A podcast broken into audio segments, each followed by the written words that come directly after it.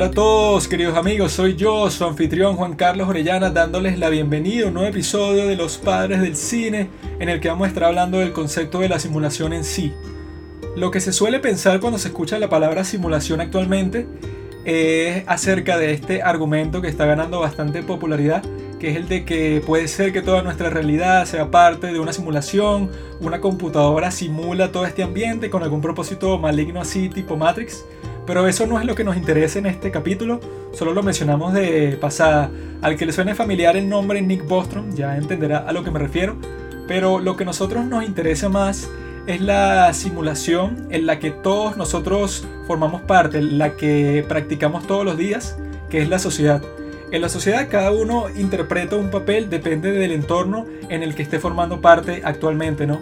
Vamos a poner el ejemplo de que tú a lo largo del día pasas por varios entornos distintos y eso te exige interpretar varios papeles distintos, así mismo como un actor.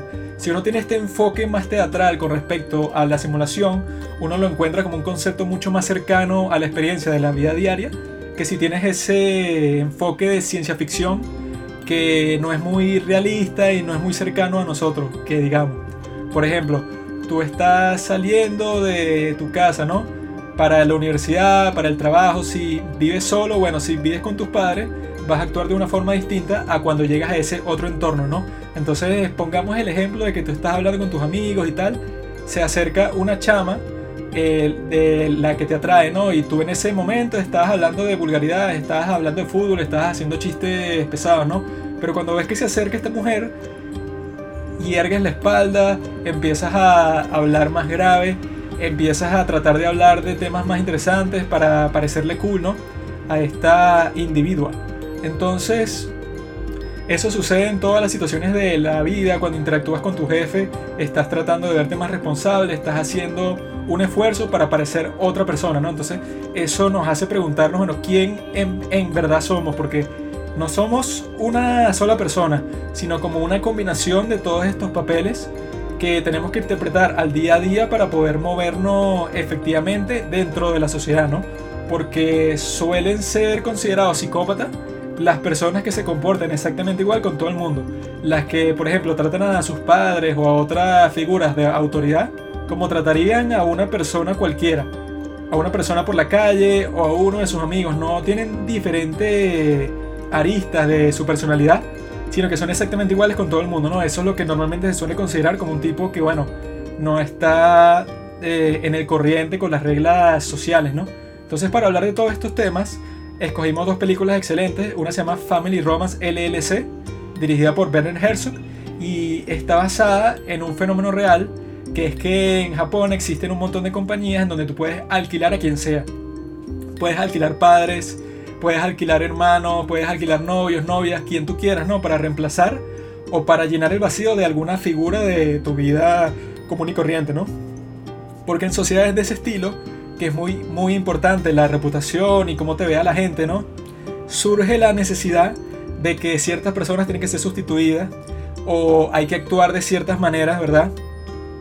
Para poder encajar en un entorno social. Hay que llegar al extremo incluso de fingir una boda, fingir un funeral para guardar apariencia. Entonces es un fenómeno súper interesante y que al principio uno lo ve súper extraño, pero mientras más lo conoces, mientras más investigas sobre él, más útil y más racional te parece, ¿no? Entonces eso está súper interesante. También vamos a hablar de Synecdoche New York, dirigida y escrita por Charlie Kaufman, uno de los mejores guionistas de toda la historia, en donde el protagonista trata de simular toda su vida, trata de usar el teatro no como una herramienta para comunicarse con otros sobre las situaciones de su vida, sino como una especie de masturbación, de decir, y que bueno, yo quiero simular toda mi vida todo el tiempo porque no entiendo las cosas que me pasan, tengo demasiada incertidumbre, estoy agobiado. Entonces él empieza a simular, simular, simular todo lo que le pasa, dramatizar toda su vida para ver si encuentra una respuesta porque el tipo está totalmente desamparado, ¿no? Entonces, mi conclusión de todo este tema será algo así como que uno siempre está buscando el control, uno siempre está buscando la perspectiva de Dios, buscando por qué esta persona hizo esto, por qué yo hice esto, por qué, por qué, por qué, por qué. Y que eso es algo que se escapa de nuestra experiencia como seres humanos, que siempre va a ser limitada, siempre vamos a estar limitados a nuestra conciencia, ¿no? Entonces, es un episodio que me parece el más interesante que hemos conversado hasta ahora. Nos acompaña nuestra hermana que investigó bastante sobre el tema y tiene una perspectiva bastante interesante sobre todo lo que pasa. Entonces, bueno, queridos amigos, espero que se diviertan mucho, espero que se interesen por, por el tema y que este episodio se, se meta dentro de ustedes como el alien de la película Alien y salga de su estómago como una flor hermosa de conocimiento y de curiosidad y de vitalidad y amén.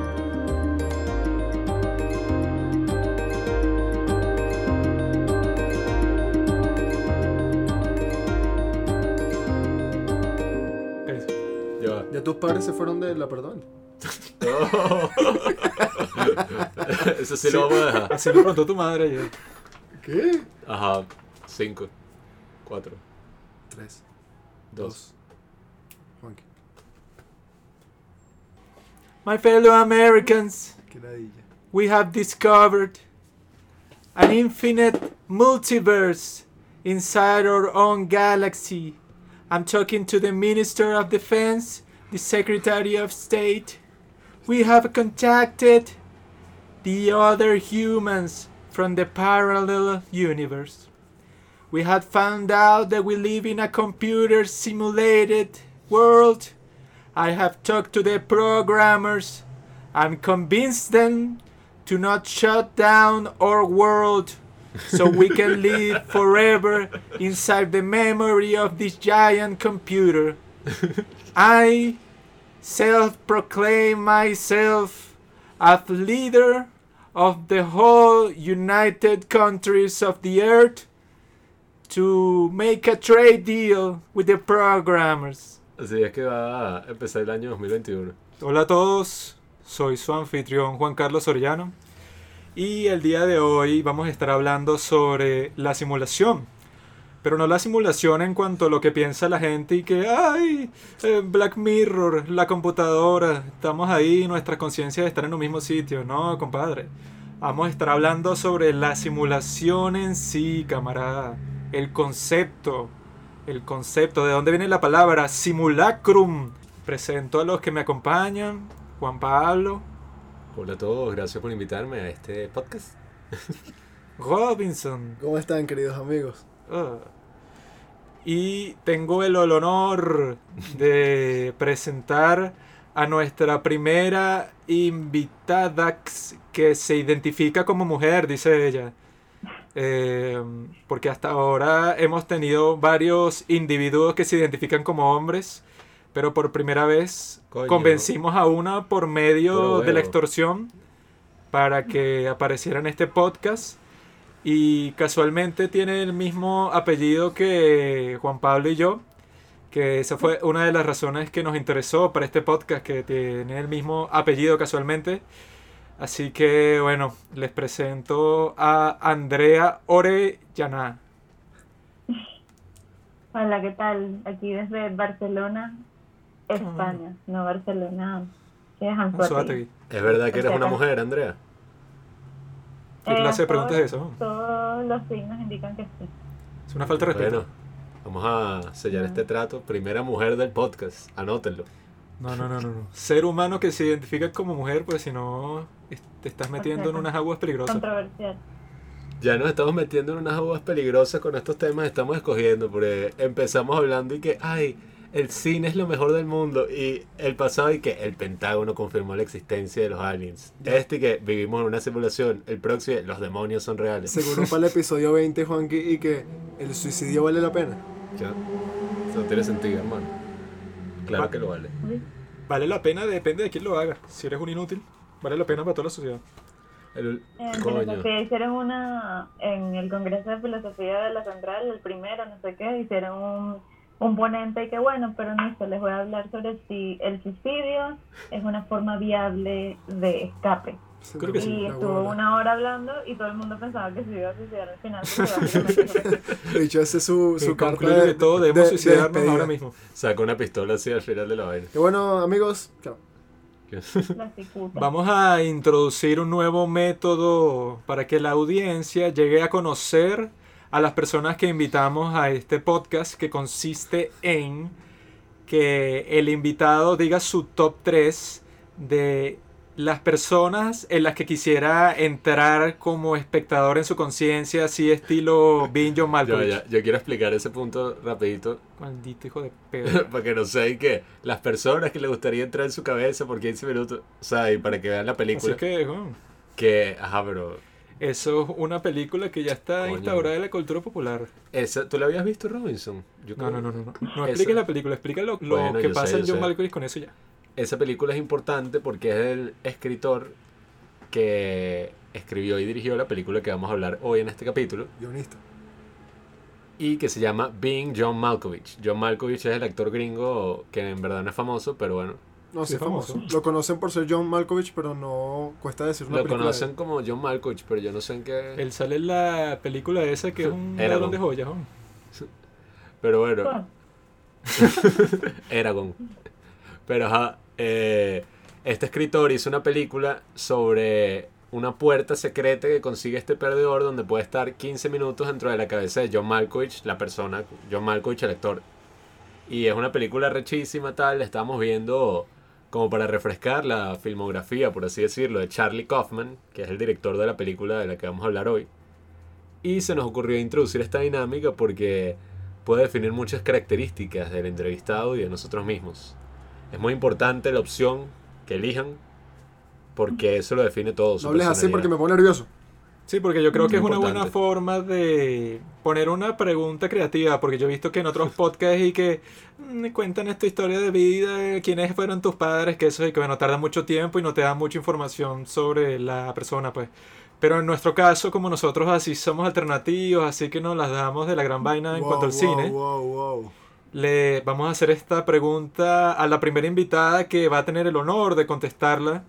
Así que, bueno, Andrea, dinos cuáles son tus opciones. Top 3 de las personas que tú quisieras entrar mágicamente siendo un espectador en su conciencia. Y la, o sea, lo que hace interesante la cosa es que ajá, tú vas a entrar en la conciencia de esta persona que tú escogiste, pero por 15 minutos aleatorios tu decisión tiene que estar basada y que, bueno, si yo escojo a esta persona aleatoriamente 15 minutos de su vida, voy a poder estar en su, o sea, como si viviera en su cabeza, pues, viendo hacia afuera, ¿no? Y, o sea, como que me impresionaría mucho lo que tendría el chance de ver, pues. No es que, como dijo Robinson, ¿verdad? Que dijo que lo más probable es que no, Juan, que tú seguro vas a querer estar en la cabeza de Bob Lazar y cuando supuestamente vio estos platillos voladores y tal. Pero no, eso es trampa. Tienes que escoger una persona Claro. que sea tan arrecha que, que, bueno, 15 minutos cualquiera de su vida estaría interesado en presenciar eso, pues. Así que bueno, Andrea, dinos. Ok, bueno, lo primero que pensé eh, es que no sé, o sea, lo que me gusta es tener una perspectiva, una persona que tenga una perspectiva tan diferente a la mía que sea lo suficientemente interesante, así que lo primero que pensé fue en Kanye West, Porque es una lacra. si se ponen a leer su último tweet, es que no, no entiendo. O sea, no entiendo cómo terminas así de loco con las cosas, o sea, con todos los recursos que tienes y todo, pero luego entonces, o sea, no, no termino de entender si está loco o no. Yo tampoco soy tan fan de él o lo que sea, pero no sé, o sea, es que de verdad siento que es muy, no importa en qué 15 minutos entre, es una locura ya. no. Él es bipolar. Primera- es sí, sí. Bueno, por eso, entonces en cualquier 15 minutos puede ser divertido. Debe ser fino. Eh, él eh, también pensé en Yorgos Lantimos, disculpen la intensidad, pero, pero es eso, o sea, porque yo creo que de los directores que más me gustan, eh, él es uno de los más diferentes, que es como, o sea, porque hay muchos otros directores que es como, ah, me encantaría hacer una película parecida, yo hubiese pensado en un guion similar, pero en Yorgos Lantimos me encanta, pero jamás hubiese pensado, no sé, la mitad de sus películas de, de cómo llegar a, a ese punto.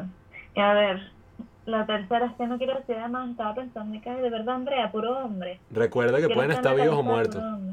No tienen que estar solo Pueden vivos. ser muertos. Sí, sí. Marie Curie, Yo sí que Sasha Grey. Cleopatra. No, no. Eh, Sacha Grey, eh, ¿qué? bueno. bueno, Sasha Grey está bueno. ¿Cómo es que es Mia Khalifa? Una gente así. No, bueno, ok. Pero en esta etapa de su vida sería un poco aburrido. Vete más para el pasado y yo creo que No, ahí sí Sasha diversión. Grey que tiene un canal de YouTube ahora. Ella Ya. tiene un podcast. ¿Dijo Sacha Grey o mi califa? Las dos. Ah, ok. No, Mia Khalifa está aburrida, aunque hizo, no sé si vieron, pero hizo un video de YouTube con Anthony Padilla hace poco explicando todo su show. Ah, sí, pero yo vi. ¿sabes por qué no Sasha Grey? Vale, para ver qué tal, para ver qué tal... A mí eh, Sasha Grey me cae mejor porque por mi todo lo que Califa pasó. es mucho usera. Que hay que me dieron un contrato que yo no sabía que estaba pasando. Peor tuyo, hermanita. Juanqui, tú no conoces el, el sufrimiento de cada persona. Todo es el capitalismo. Si tú firmaste, Y más firmaste. en esa industria tan dirty. Yo No, quiero no. entrar en la cabeza de Johnny Sins. En la cabeza, de arriba o la de abajo, porque no, mi pana. No. Bueno, Robinson.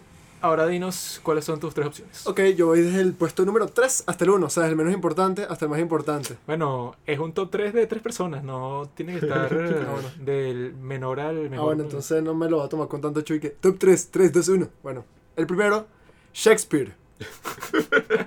Estar 15 minutos en la cabeza de ese tipo, de William Shakespeare, creo que me puede dar una ventaja actoral inmensa. O sea, ver sus obras, vivir el contexto en el que él vivió y después agarrar esos conocimientos para poder traerlos al Robinson del siglo XXI, creo que me podrían ayudar mucho a la hora de actuar, específicamente sus obras que son demasiado complejas, pues. Creo que tendría una ventaja actoral por encima de muchos actores que, o sea, la mayoría, que es difícil de entender lo que él hace, pues. Y el Eso sí sería bien bizarro que Robinson de un día para otro pase de ser Robinson y que no llega pero tiene un conocimiento teatral así que está que bueno en el verso número 17 del soneto de Shakespeare él nos diría y que coño ¿qué le pasó a este chavo? Porque, ajá, lo que pasa en Bin John Malkovich es que no solo están viendo lo que pasa, sino que pueden sentir. O sea, en las escenas de sexo ellos están sintiendo. Entonces, o sea, creo que es algo que va más... importante. Ah, coño. Creo que baja más allá de solo, solo ver. O sea, si yo soy Shakespeare, abro mi obra, no sé, Hamlet, y la leo, obviamente yo voy a percibir la lectura diferente a como la percibo siendo Robinson. Entonces, cuando todo eso quede grabado en mi Qué mente, ignorante. en mi ser, ¿Tú crees que Shakespeare escribió su obra? ok, entonces cuando lo traiga a mi persona, nos va, a no tener, historiografía. va a tener una ventaja actoral inmensa. Entonces, Está bueno, está bueno. la segunda persona, Jack Nicholson en La- en la, en la proyección de Easy Rider en Cannes. Voy a poner en contexto. que no puedes escoger el momento maldito hijo de tu madre No, yo escojo ese momento porque quiero y porque puedo. Escucha. Este, Jack Nicholson estuvo haciendo dura- como durante 10, más de 10 años, 15 películas basura y hasta tal vez más. Entonces, este momento de su vida fue, debió haber sido el éxtasis en su mayor expresión porque él veía la película en Cannes y podía escuchar la reacción de todo el público, no solo las risas, sino cuando a su personaje lo matan, la gente sufriendo por ese personaje secundario, pues que nadie suele tener ese tipo de reacciones con personajes secundarios a menos que esté demasiado muy bien hecho y que la actuación obviamente sea rechísima. Entonces, este cuando acaba la película, eso eran vítores, aplausos hacia Jack Nicholson, pero o sea, una ovación específicamente, ajá, la película y para él, pues porque la gente le había encantado el personaje y lo arrecho es que no solo son aplausos y que, ay sí, bravo, me gustó tu trabajo, sino que imagínate Jack Nicholson, marico, haciendo durante más de 10 años, más de 15 películas, pero de verdad malas, weón. Roger Corman Pero de verdad malas, marico. Cuando vio esta película... Ah, ¿qué pasó? Jack Nicholson, no. Ajá. Ajá. Ahorita las persianas del cuarto en donde estamos como que se cerraron solas. Yo creo que el idiota este Ah. acaba de invocar al espíritu de Jack Nicholson. Pero si no está muerto. ¿Eso qué tú crees? ¿Tú lo, Ahorita vemos la noticia de Jack Nicholson de tú lo has morir. visto caminando por ahí? Los paparazzi ya no lo siguen. Entonces, en la biografía de Jack Nicholson parece que él, cuando vio todos estos vítores, toda esta ovación, se dijo para sus adentros, soy una estrella de cine. Y de ahí- Y de ahí en adelante eso fue puro, o sea, de ahí hizo, ajá, eh, o sea, más reciente, más cercano a Easy Rider, hizo que sí, coño, ¿qué es eso? Ajá, con- continúa. Conocimiento carnal, hizo el jardín de Marvin Gardens, hizo, ¿cómo se llama esta? Five, Five Easy Pieces. Se le conocerás tú Y eso es solo el comienzo, ¿no? En esa década hizo Chinatown, alguien voló sobre el nido Google, ¿qué es esa persiana? Y el último, no es una persona famosa, pero igual lo voy a decir porque me gustaría estar de verdad viviendo lo que él vivió. Juan Pablo. Y es mi nonito, Ah, cuando era jovencito ¿qué yo? En Italia. No puedes elegir el momento, hermano. ¿Me sabe culo? Déjame No te lo expresarme. explicaron bien a Remy. ¿Tú has probado el culo? Sí, sí. Ajá. Este, mi nono me contó que él tomaba siestas en el establo acostado con las ovejas. O sea, que las tenía como almohadas así, eran como sus amiguitas, ¿no? Y no sé por qué últimamente me siento como estresado, no sé, quiero apartarme, no hablar, apartarme de la tecnología. Quiero hacer que si trabajo de campo y apartarme del mundo, así, por lo menos por 15 minutos. Eso lo puedes hacer aquí en Falcón. ¿Eh? Te puedes ir para varinas y plantas marihuana. Y bueno, Shakespeare, Nicholson, mi nono. Está fino, está variado. Tú, Juanqui. Vas tú. Estoy pensando tercero. Ladilla. Yo escogí tres personas muy distintas las unas de las otras, pero en el fondo, si lo pensamos de verdad, bastante parecidas. El primero es George Washington, porque ese fue un hombre que estuvo de protagonista en todos los eventos de la Revolución Norteamericana, que ha sido yo creo que el movimiento para alcanzar la libertad más exitoso y más trascendental y más sorprendente de toda la historia, ¿no? Porque tienes a este ejército voluntario de puros tipos que no tienen nada que hacer en su vida, o sea, que en su vida diaria son que sí granjeros, ¿no? Pero de repente se unen todos, ¿verdad? Para crear el ejército continental. Y creo que es una de las historias más interesantes de toda la historia porque ese grupo de perdedores logra derrotar al mejor ejército profesional del mundo, que no eran solo los británicos, sino eran los británicos más unos mercenarios alemanes que se trajeron, que los tipos eran considerados también como que súper peligrosos, ¿no? Entonces yo creo que como George Washington fue el protagonista, o sea, no solo en la, en la guerra de independencia, sino luego después en todo el proceso en que se estaba formando Estados Unidos. O sea, el tipo fue el primer presidente de los Estados Unidos, fue el pre- presidente de la Convención Constitucional. El tipo estuvo presente en todos los momentos importantes que existen de toda la formación, pues, desde 1776, o sea, que estuvo en el Congreso cuando lo escogen, pues, como general máximo de todo el ejército, hasta que se retira de la presidencia vol- voluntariamente que dice que fue uno de los gestos más importantes de toda la historia, pues, porque como te dicen en el musical de Hamilton, en ese, en, e- en ese momento todo el mundo lo estaba viendo a él como que para que sirviera de un ejemplo para todas las generaciones, pues todo el mundo está viendo si era posible y que bueno, ajá, tenemos este grupo de gente, ¿no? Que se quiere como que gobernar a sí misma y hay que esperar a ver si, o sea, todos antes de que tuviera éxito esa república, pensaban y, y que bueno, es muy difícil que la gente se gobierne a sí misma sin tener como que una autoridad que considere como que mucho mayor, ¿no? Entonces todos pensaban y que, ah, bueno, ahorita tenemos un congreso, tenemos esto, no sé qué vaina, pero lo más probable es que vamos a terminar en otra monarquía y ya, pues. Pero Washington fue el que dijo y que no, no, o sea, yo me tengo que retirar otra vez a mi vida de granjero Como Chávez, pues. Cuando todo el mundo me está diciendo que yo podría simplemente, bueno, o sea, que si ser presidente de por vida porque todos me quieren. Eso yo no tenía ni idea, pero en verdad sí es arrecho. Todos los que odian a Estados Unidos, todos los que piensen lo que sea, está muy bien, pero si es así, eh, Washington fue el primer presidente democrático así, con todas las de la ley, pues, que dije que mira, yo tengo la oportunidad de ser un rey, pero voy a dejarle el papel a otro y ya. O sea, vamos a hacer que la presidencia máximo dos periodos. Por eso es que el rey Jorge III dijo y que, bueno, Washington es la persona, o sea, como que el carácter más importante de nuestros tiempos, porque fue el único que dijo y que, bueno, ajá, toda esta gente me quiere y si yo me lanzo para otra elección y otra y otra y otra, ajá, técnicamente me están escogiendo democráticamente, pero bueno, no hay ninguna restricción en lo absoluto que me diga que no, es que tú no te puedes lanzar para todos los periodos que a ti te dé la gana. Pero él fue el que, el que comenzó esa tradición que dije que bueno, tampoco cuadra que si esto en verdad es un grupo de gente libre y que no, pero van a tener el mismo líder por toda su historia. Entonces, esos pensamientos así te metes dentro de él y sus pensamientos y es mentira, yo que voy a ser mayor rey de toda la historia y que lo obligaron. Entonces como el tipo fue el protagonista en todos estos eventos, no solo en la guerra, sino por la fundación de la democracia como tal, como la conocemos hoy, sería fino adentrarte en su mente por 15 minutos, sean los que sean, porque bueno, vas a tener acceso a una perspectiva única en toda la historia de la humanidad, pues. Mi segunda elección es el músico Franciscus Liszt, que es mi artista preferido de toda la historia, porque el tipo, bueno, tiene una cantidad de, de trabajo increíble, no solo de las canciones que él mismo compuso, sino de transcripciones que él hizo de otras obras orquestrales, pero que las pasó para piano, que es un trabajo casi que imposible, pero él lo logró hacer porque era de los músicos más talentosos de la historia y ya era un prodigio del piano que sea a los 5 años.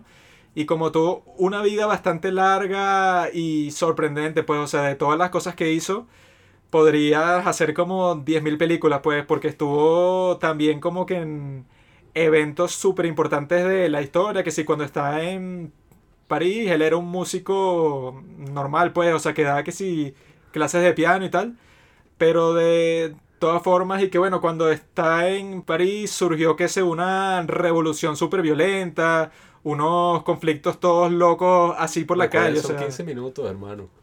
que 15 cualquier 15 minutos que salga, o sea, puede ser el tipo o está dando un concierto o, es- o está viendo unos disturbios todos raros del O siglo está- XIX en o está París. con unas evitas, porque ese supuestamente estaba con todas las duquesas. Ese supuestamente de toda la realeza y toda la aristocracia que le está dando clases de piano, se las cogía todas, pues. No, y- y, en esa época las estrellas de rock eran los que tocaban música clásica, pues.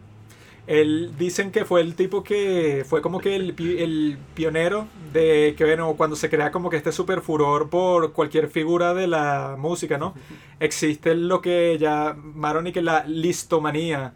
Que era ahí que, bueno, están todas estas tipas que están totalmente obsesionadas con él y que cuando él terminaba un concierto, él se quitaba los guantes y los lanzaba al público y las tipas se caían a coñazos así, pero salvajemente para quedarse con el guante, pues. Entonces, cualquier momento de esa vida yo creo que sería fino ah, vivirla por el coño. Hay como que un montón de momentos icónicos ahí que sería interesante estar en esos zapatos. A mí me da risa cuando Juanqui sacó la cláusula, decir que 15 minutos, pero no son los que tú elijas, pueden ser cualquiera. De hecho, parece un genio, ¿cómo es? El genio sí de la lámpara o un bicho así maldito y se rompe el tinky. O sea, Y la, de hecho, y que, so- y que son 15 minutos, pero cualquiera. O sea, puede ser cuando el bicho está dormido. La, Exacto, puede ser en cualquier momento, pero tienes que subir tus posibilidades de que, te, que puedas ver algo increíble. Pues. Coño, si estuviera dormido y pudieras ver los sueños, coño. También sería fino. Los sueños de, de Kanye. bueno, coño. Entonces la primera estrella de rock no fue una estrella de rock, ¿verdad? Este tipo es profundo. Y mi tercera opción sería uno de los padres del cine, Juan Pablo. Que- Porque creo que sería interesante que como Pablo es la persona con la que yo paso más tiempo, ¿no? Quisiera verme a mí mismo desde los ojos de otra persona, ¿no? Porque creo que sería interesante ver y que, ah, bueno, o sea, conocerte a ti mismo desde una perspectiva extranjera a tu propia conciencia Hijo de puta, mira sería súper interesante, pues. Ver así, o sea, cómo reaccionas tú mismo, pero viéndote desde afuera, pues. Y que dicen que eso ya lo, ya lo están haciendo, que sí, para terapias psicológicas, pero usando la, la, ¿cómo se llama? Realidad virtual. O sea, que te virtual. pones un VR y ves una animación que eres tú mismo, pero, o sea, ponte, no sé, que estás sentado, que es en un sofá y puedes como que hablar contigo mismo y como que crea un efecto raro en tu cerebro que tú mismo pienses qué está pasando, pero si soy yo, quién soy yo, o sea, es que si ya solamente viendo una grabación, una foto, escuchando tu voz, ya uno tiene ahí un medio cringe. Ahora imagínate conviviendo con uno mismo y que, "Epa, hermano. si uno tiene como que un efecto mental todo raro, entonces yo creo que se- eso sería bastante interesante, pero que sea así como que lo más directo posible. Pues. Juanqui Entonces, tiene esa experiencia y, tú- cambia Y totalmente. Juanqui que es tan crítico, marico, el, el universo explotaría. Juanqui criticando a Juanqui, nada No. huevona. No, No, yo no creo que me criticaría, sino que me pasaría como en Synecdoche, New York, pues, o sea, que es como si me conociera a mí mismo y quiero ser el mejor amigo de mí mismo porque soy tan genial como persona que, que bueno, Eso no pasa en Synecdoche, eso pasa en Scott Pilgrim. Eso pasa en tu cabeza, weón. también pasa en Synecdoche cuando el tipo, ¿cómo se llama? Con, conoce a Marty, ¿eh? Larry. Sammy. Sammy, ese mismo. Conoce a Sammy, que es un tipo que lo ha estado siguiendo toda su vida, sabe todo sobre él, todo sobre él y actúa exactamente igual que él. Ah, bueno, Y, y se hacen buenos amigos. Yo, yo creo que eso es lo que pasaría si hiciera este experimento. este Juanqui, y que no, él quería hacer una obra, ¿no? De una dinámica familiar ahí. O sea, de él. Entonces Juanqui, y que, Robinson, tú me vas a interpretar a mí. Y yo que, ok, tendría que pasar más tiempo contigo. Y Juanqui, y que, sí, sí, tú, tú lo que tienes que hacer es como Sammy en Synecdoche. Y que, ok. Me sigues para todas partes y ya. Su obra le iba a ser yo Robinson. Ah, es- eres de Pablo, ¿verdad? Que es como Juanqui es el que más escribe, estoy Sí, sí, acostumbrado. sí, sí. Fuera. Está fuera del podcast. Bueno, Pablo, tú. Ahora vienen mis opciones. Eh, yo no voy a dar explicaciones. Mi mamá, mi papá y mi mascota. ¿Qué? No, mentira, mentira. No quiero dar explicaciones tan largas porque creo que son autoevidentes. Aristóteles, ¿Qué? Porque coño, así no entienda nada, ya solo está en la mente ese dicho de eso la creo. Leonardo da Vinci, porque leí la biografía de da Vinci y era que es el tipo más curioso del mundo. O sea, te voy a poner un mini ejemplo. Era pi curioso, Bueno, creo que sí. Sí era. También. marica. El bicho y que... Sí, sí. O sea, el bicho y que escribió así en su diario un día y que, mira, así es el movimiento de las alas de, creo que era un pájaro bien específico. Pero todo así, justo, casi como Ay, si lo hubiera grabado en cámara lenta. Esta es la constitución de la lengua de un pájaro carpintero que él la saca y entonces así que quita los insectos del árbol. Y, y que, ¿qué? ay, ¿y cómo tú ves la lengua de un pájaro carpintero? ¿Qué-? ¿Tú qué haces tu tiempo libre, Da Vinci? Entonces, bueno, estar 15 minutos dentro de la mente de Da Vinci, un la creo. Y, de te- coño, tercera opción, estoy medio vuelto en culo, pero Chávez. creo que voy a ir a lo más sencillo, dentro de mí mismo. Porque, coño, sería Ajá. fino tener una fantasía. Entras en tu subconsciente y es una vaina toda loca. Yo creo que esa es una experiencia de la que estaría mejor no experimentándola porque Al mundo- quedar más al- traumado que estás ahorita. ¿Al mundo de qué? De los hongos. Marico. Yo aquí estoy dándome látigo porque, por como expliqué lo de mi nono y que mi nono se acostaba con las ovejas en el establo. Eran sus amigos. eh, Tú sabes lo que hacen los granjeros con los animales de ganado, compadre. Hacen cosas los que no se deben cuidan, hacer. Los cuidan y los venden. No, Ah, su pero en su tiempo libre. Y quiero corregirme con una de las películas que nombré el Jack. No es el jardín de el jardín de Marvin Gardens, es el rey de Marvin Coño, Gardens. si no te Coño. corrige, yo no sé cómo iba a hacer la gente después para seguir su vida. No, no aguanto la crítica, chamo. Bueno, yo creo que fue una dinámica productiva. Cada uno reveló unos lados de su personalidad que están escondidos del mundo exterior.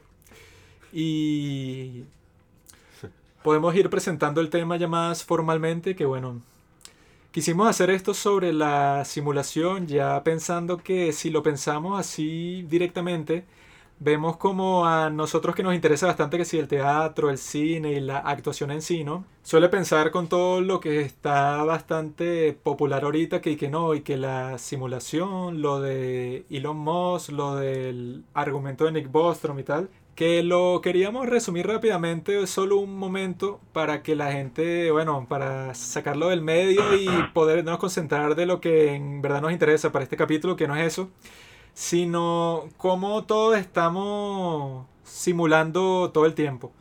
No es simplemente que, que, ah, bueno, esto es un software de computadora o nada de eso, sino como que queremos enfocarnos más en todas las dinámicas sociales y cómo están construidas y todos esos eh, argumentos, ¿no? Pero para resumir rápidamente eso de Nick Bostrom, es que él dice que, bueno, que si nosotros vemos cómo están los avances que si de los videojuegos actualmente, ¿no? Y que si los, comparamos, que si cómo están, que si hace 30 años, ¿no? Tienes Pong, pues, o sea, que son que si un pixel con otro, o sea, que si el juego más simple del mundo, ahí no hay como que ninguna forma de que tú confundas eso con nada de la vida real, era lo más rudimentario posible, ¿no? Se lo van a remasterizar ahorita. Pero pasa todo este tiempo y ya hay juegos que, bueno, de lo poco que he visto de, de Last of Us 2 se ve pero súper mega realista, pero exagerado, pues tiene unas dinámicas del gameplay, pero que se ven como si fueran personas, pues. Hermoso. Entonces, Nick Bostrom dice, que es un filósofo, creo que de Oxford o de Cambridge, ¿no? Él dice que si nosotros nos proyectamos, ponte, no sé, vamos a decirlo sin ser muy optimista, pues que si 100 años en el futuro, ¿no? Entonces vemos que el estado pues de cualquier simulación fotorrealista que tú hagas en 100 años debe ser 10.000 veces más avanzada de lo que podrías hacer ahorita en el 2020, ¿no? Entonces a él le surgió el pensamiento, ¿no? Que a juro, si el desarrollo de la tecnología continúa como ha estado, que si durante todo el siglo XX, ¿no? Va a llegar un punto en donde nosotros vamos a ser capaces de hacer simulaciones que no se diferencien en nada de la realidad, pues, o sea, que estén tan bien hechas y sean tan complejas en todo sentido, ¿verdad? Que si tú entras en ella, ponte, no sé, que si con un traje de realidad virtual o cualquier cosa de, ese estilo, piensa que está simplemente en otra realidad, exactamente igual como en Matrix, pues. Entonces él dice que si eso es así, esa tecnología tendría una funcionalidad pero increíble, ¿no? Podrías usar esa misma tecnología para cualquier cosa, o sea, donde tú quieres simular una actividad que tú vas a hacer en el futuro, ¿no? Ponte, no sé, quieres que te den que sea un aumento en tu trabajo y quieres averiguar cuál sería la mejor manera de pintárselo a tu jefe, ¿no? Entonces, como esta simulación es tan precisa, y tan compleja. O sea, tú corres esta situación a través de esa simulación y ahí tú vas a ver como que todos los fallos que pueden suceder. Pues, o sea, cómo tú puedes hacer tu estrategia para que lo que tú le digas a tu jefe sea lo más efectivo posible a la hora de que tú consigas tu objetivo, ¿no? Aunque para eso no hago nada, pero... Y que bueno, voy a simular toda mi vida, a ver que... ¿Dónde me equivoqué? Sí, es que él dice que, bueno, que si llega hasta ese punto ya usaría las simulaciones, pero para todo. O sea que si todas las empresas antes de tomar cualquier decisión, cualquier cosa, sería como que una práctica súper común. O sería un videojuego ya como en Rick and Morty. Y que si la, ¿cómo se llama? Si el potencial de computar todo eso sigue subiendo, que si con la computación cuántica y toda esa vaina, ¿no? Llega un punto en donde tú vas a ser capaz de crear que si en tu teléfono las simulaciones que a ti te dé la gana. Entonces, él dice que si tú consideras eso así, estadísticamente resulta mucho más probable que tú vivas en una simulación a que tú seas la única realidad de donde surgen todas esas otras simulaciones. Porque si tú dices que, bueno, van a haber, ponte, trillones de simulaciones que son indistinguibles de la realidad original, ¿no? Entonces, bueno, ¿qué es lo más probable? Que tú seas una de ese trillón o que tú seas la única que en verdad es real, pero como lo pensamos nosotros, ¿no? Entonces es simplemente como si tú vas a meter la mano, pues que si en una piscina de pelotas, ¿no? Y que bueno, si hay 10 mil millones de pelotas rojas y hay una sola blanca, lo más probable es que si metes la mano saques una roja, pues. Entonces lo que dice el compañero Elon Musk, que le encanta citar este argumento todo el tiempo, es que hay dos opciones Opción 1, nos extinguimos y nunca llegamos al punto de que puedas hacer una simulación de ese estilo. Y opción 2, nosotros vivimos en una simulación actualmente. O sea, si la lógica de ese argumento es sólida, no hay ninguna otra alternativa. Pues entonces es interesante pero bueno, nunca se va a poner tener como una conclusión exacta de qué es lo que significa para nosotros, entonces no queríamos concentrarnos mucho en eso, pero sí lo queríamos mencionar en este episodio para que quedara claro desde el principio. Sí, es una paradoja, por así decirlo. Eh, sí, que, que él define exactamente a qué se refiere con estar en una simulación, porque, bueno, imagino que de eso es lo que hablaremos también, pero, o sea, que sea 100% que seamos generados, no sé, por computadora o algo así, o, o esto que estamos hablando de que de que, no sé, de que tenemos esta vida simulada para, dependiendo del contexto o lo que, los otros temas que tenemos. Bueno, en cuanto a eso, yo estuve leyendo un artículo al respecto que, porque el artículo de Nick Bostrom, que todo el mundo cita, creo que es del 2004, pero él lleva trabajando en esa idea desde hace tiempo. O sea, esa idea se popularizó con Matrix, eh, The Truman Show, cosas así. Pero la cuestión es él no, como que no define tanto, sino que dice más como el concepto de, de una simulación como una simulación computarizada. O sea, que los Sims, o sea, que tú puedes hacer, ponte 10 millones de simulaciones distintas, así como nosotros ahorita interpretamos que hay infinitas realidades distintas. Entonces, digamos que yo voy a hacer, mira, voy a simular la vida de Robinson, ¿verdad? Soy Robinson. Voy a simular mi vida para ver si me meto en este trabajo o no.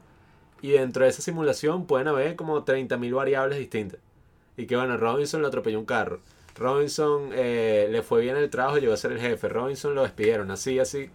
Entonces, ahí es donde dices, pues, o sea, que como hay tantas y tantas posibilidades, es más probable que si algún día podemos hacer simulaciones de ese tipo, que nosotros ya seamos una simulación y ya. Y pienso que, ajá, y que supongamos que somos un programa, no sé, un videojuego, entre comillas. Este, eso significa que el creador de ese programa es Dios. Porque en ese caso, el ser Sí. humano también ha creado videojuegos, programas, o sea, eso los hace dioses. Sí, sí. Sería tu Dios, pero lo más probable es que ese Dios también tenga otro Dios que lo creó a él y así infinitamente hacia atrás, pues.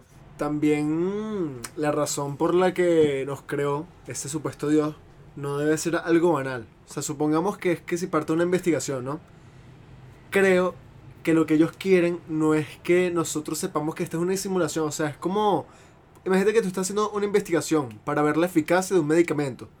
Tú se la estás dando a los que la están probando y tal, y ellos no pueden saber que están tomando esa vaina porque si no, la investigación se va a la mierda. O sea, así, esta investigación, si nosotros sabemos que es una simulación, también cance- cancelarían el proyecto y, y eso sería nuestro fin, pues. Este Robinson sería, si eso se descubre, Robinson sería el cura así de una nueva iglesia y que no, es que los de arriba ellos no quieren que nosotros Estas simulaciones para eso, estas simulaciones ver para cómo reaccionaría el mundo sería una pandemia. Por eso es que ha pasado todo lo ¿Te que Sí, sí, que se pero- cae, O el descu- descubre, bueno, Saludos. descubre la vacuna y se acaba el mundo? Y ya, o sea, todo eso parece que... Sería fino, porque sería una muerte completamente indolora, o sea, desaparece ya. O dolora. Podrían poner que fuera... Y que bueno, cuando desaparece le duele así. Si el- es dolor a que la dilla, son unos malditos. La cuestión es esa, pues, que también es como una paradoja, o sea, lo hace a uno pensar sobre eso, pero no es que el tipo esté diciendo y que todo es falso, no te pares de tu cama, esto es una Bueno, simulación. es que así sea falso, si se siente verdadero, para ti es verdadero, compadre. Y además, si Sí, es esto- como en Matrix. y además si, si somos una simulación, coño, también hay que dar las gracias porque si la simulación no nos hubiesen creado, Te he dicho es un cure. Serías un simple número, O sea, no sería ahora nada. eres un individuo. no sería nada. Es No, que... y que también hay que ver las implicaciones, ¿no? Porque no- creo que Juanqui también se leyó eh, O- Origin, es el libro este, que lo que hacen es como en la computadora más Ah, sí. eh, desarrollada del mundo, lo que hacen es intentar simular cómo sería el inicio, entonces a ver cómo fue que se creó Mm. la vida. Eso... Entonces a- ahí está el dilema para la religión, a ver si en verdad sí Mm. tiene sentido. También podemos ser parte de un pensamiento. Alguien súper inteligente que tuvo la capacidad de pensar todo esto a la vez. Ok, pero... Ya, Ah, ya, pendiente, anote ese tema ahí a futuro. Sería fino hablar de la inteligencia artificial a futuro, pero en el contexto de eso de, de si, ajá, digamos que construimos la computadora más arrecha del mundo. Ellos podrían hacer que si, no sé, Synecdoche New York, la película que vamos a hablar de hoy. Claro que pueden. Alexander Hamilton. Claro o sea, que pueden. podrían, no sé. Claro que podría, mejor dicho.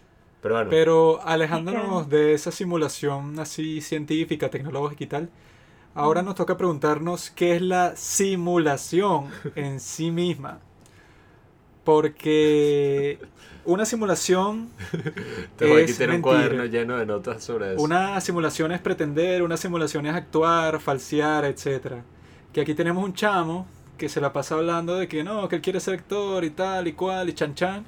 Pero, mira, compadre, ¿tú crees que tú actúas nada más cuando estás sobre el escenario o frente a la cámara? Tú actúas en todos los momentos de su vida, todos somos actores. Eso que estás diciendo yo lo sé mejor que nadie, así que no sé por qué hablas así. Ok. Pero se considera que las simulaciones no son reales, es decir, le falta algo esencial que la separa de la actividad real, aunque superficialmente de la impresión de ser la misma cosa, ¿no? Pero, ¿para qué uno simula?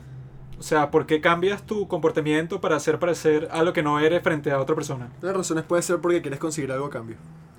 Piense, Robinson, piense, reflexiona al respecto. Bueno. Este se lanza la respuesta así sin ninguna... Claro que sí. Ves, tú eres instintivo. Alguien me cae mal, simulo que me cae bien porque sé que voy a conseguir algo que quiero. Una simulación es una recreación de un proceso del mundo real llevado a cabo en un ambiente controlado, ¿no? O sea, se usa que si, si yo tengo una empresa de carros, ¿no? Ahorita están usando mucho las simulaciones por computadora para no hacer lo que se hacía antes y que, bueno, construimos un prototipo y construimos unos muñecos y chocamos el carro contra los muñecos para ver qué pasa, sino que ya tú haces todo eso por computadora y te ahorras esos reales, pues. Entonces, también se hacen simulaciones, bueno, las que somos familiares todos los que nos gustan los deportes. Tú en el entrenamiento tú simulas cómo va a ser el partido, ¿no? Y entrenas, entrenas, entrenas, entrenas para que tú cuando estés ya en el partido que la presión es mucho más grande y tienes todo este problema encima, pues tienes a los fanáticos, tienes el riesgo de que si fallas, bueno, te jodiste y el partido, bueno, Esa, esa es la cosa entonces. Ahorita estaríamos hablando de las simulaciones en el día a día que todos hacemos, no de, de las simulaciones por computadora. Porque si es por eso siempre y que, no, en todas las simulaciones ganó el Barça el partido de la semana pasada, siempre se equivocan todas esas vainas. Pero Juanqui dijo que va a ser más, o sea, hablar sobre la simulación social que la simulación Sí, no, como, como O sea, dice eso es lo que estoy Pablo, diciendo. o sea, las simulaciones tienden a ser engañosas porque la realidad es increíblemente complicada. O sea, si yo hago un entrenamiento de fútbol, nunca voy a poder recrear todas las cosas que van a estar en el partido, pues que son como que todos los sentimientos que van a estar motivando a toda la gente, todos los miedos y un, po un pocotón de cosas que desde el principio no voy a poder calcular y ya, pues. Entonces son procesos ajá, que tienen su utilidad, pero tampoco es que son así tan y que, bueno, infalibles. Si yo entreno 10 mil millones de veces, bueno, de todas maneras, cuando llegas a la situación real, te puede pasar una vaina que tú no calculaste desde el principio y te jodiste, pues se te jodió la actividad. Te cayó un rayo. Entonces, Juan Wikipedia. Eh, es eso, pues también están los experimentos con ratones que dicen que los ratones se parecen mucho, o sea, como que cognitivamente a los se- seres humanos, ¿no? Y entonces por eso es que se usan principalmente para hacer todos estos experimentos, porque bueno, es muy cruel hacerle esos experimentos a seres humanos porque te ponen unas condiciones terribles. Metes a unos niños en un laberinto. Sí, entonces dicen y que bueno, vamos a simular... con- ¡Silencio, moto! Eso no es una moto, eso es un ómnibus. Un cohete. Está pasando por aquí por la ventana. Pero es y que bueno, vamos a simular la situación con estos ratones porque hay muchos riesgos y muchos problemas morales si lo hacemos con seres humanos. pues. Este rato la vamos a meter en una vaina de eso. Entonces, la simulación hay que estar claro que está presente en todos los procesos de nuestra vida, pues, y que bueno, el actorcito de este aquí nos podría explicar si él está consciente de todo eso, pues, o sea que también Pablo tiene para explicar eso, como que la base del teatro y de todo es que ha surgido, ¿no? Y Andrea también, por lo que hablé con Andrea, Andrea nos puede hablar de cómo la realidad se ve alterada por agentes externos también. Sí, o sea, como es que uno piensa que eso es un tema como que muy ajeno a uno, pero si en verdad lo piensa, o sea, ya empezando solamente que si por la cortesía, que es la base de todas las interacciones de la sociedad, bueno, o sea, son cosas súper falsas que tú haces para que te consideren de cierta forma, pues, y que no, y que yo me tengo que comportar de cierta manera, si esta persona es mayor que yo, la trato de usted y no le digo tú, porque entonces van a pensar son un irrespetuoso. Hay un montón de cosas que uno hace ya inconscientemente que no se dan cuenta que son simulaciones. Esa es la cuestión. La socialización ya es de por sí una simulación. En todo el sentido de la palabra. Pero bueno, Robinson, ¿Qué quieres que diga? no sé si quieres lanzarte tú primero como el actor del grupo. Yo creo que primero tú le tienes que dar el, el Sí. contexto de lo que tú leíste y después el reacción. Déjame, déjame contarles esto que lo tengo fresco, lo, Ok, lo ok. leí hace como una hora. Pero esto yo ya, eh, nosotros hace como dos años más o menos, queríamos escribir obras de teatro, nos compramos dos libros de dramaturgia, andábamos en eso. Y cuando tú estás estudiando dramaturgia, eh, en estos libros te dicen al principio que, ajá, tú tienes que comprender primero qué es el teatro y que existe una diferencia gigantesca entre lo que es el teatro y lo que es el drama, como le llaman en, en inglés, en español es la dramaturgia. Y la gran diferencia es que el teatro no fue creado.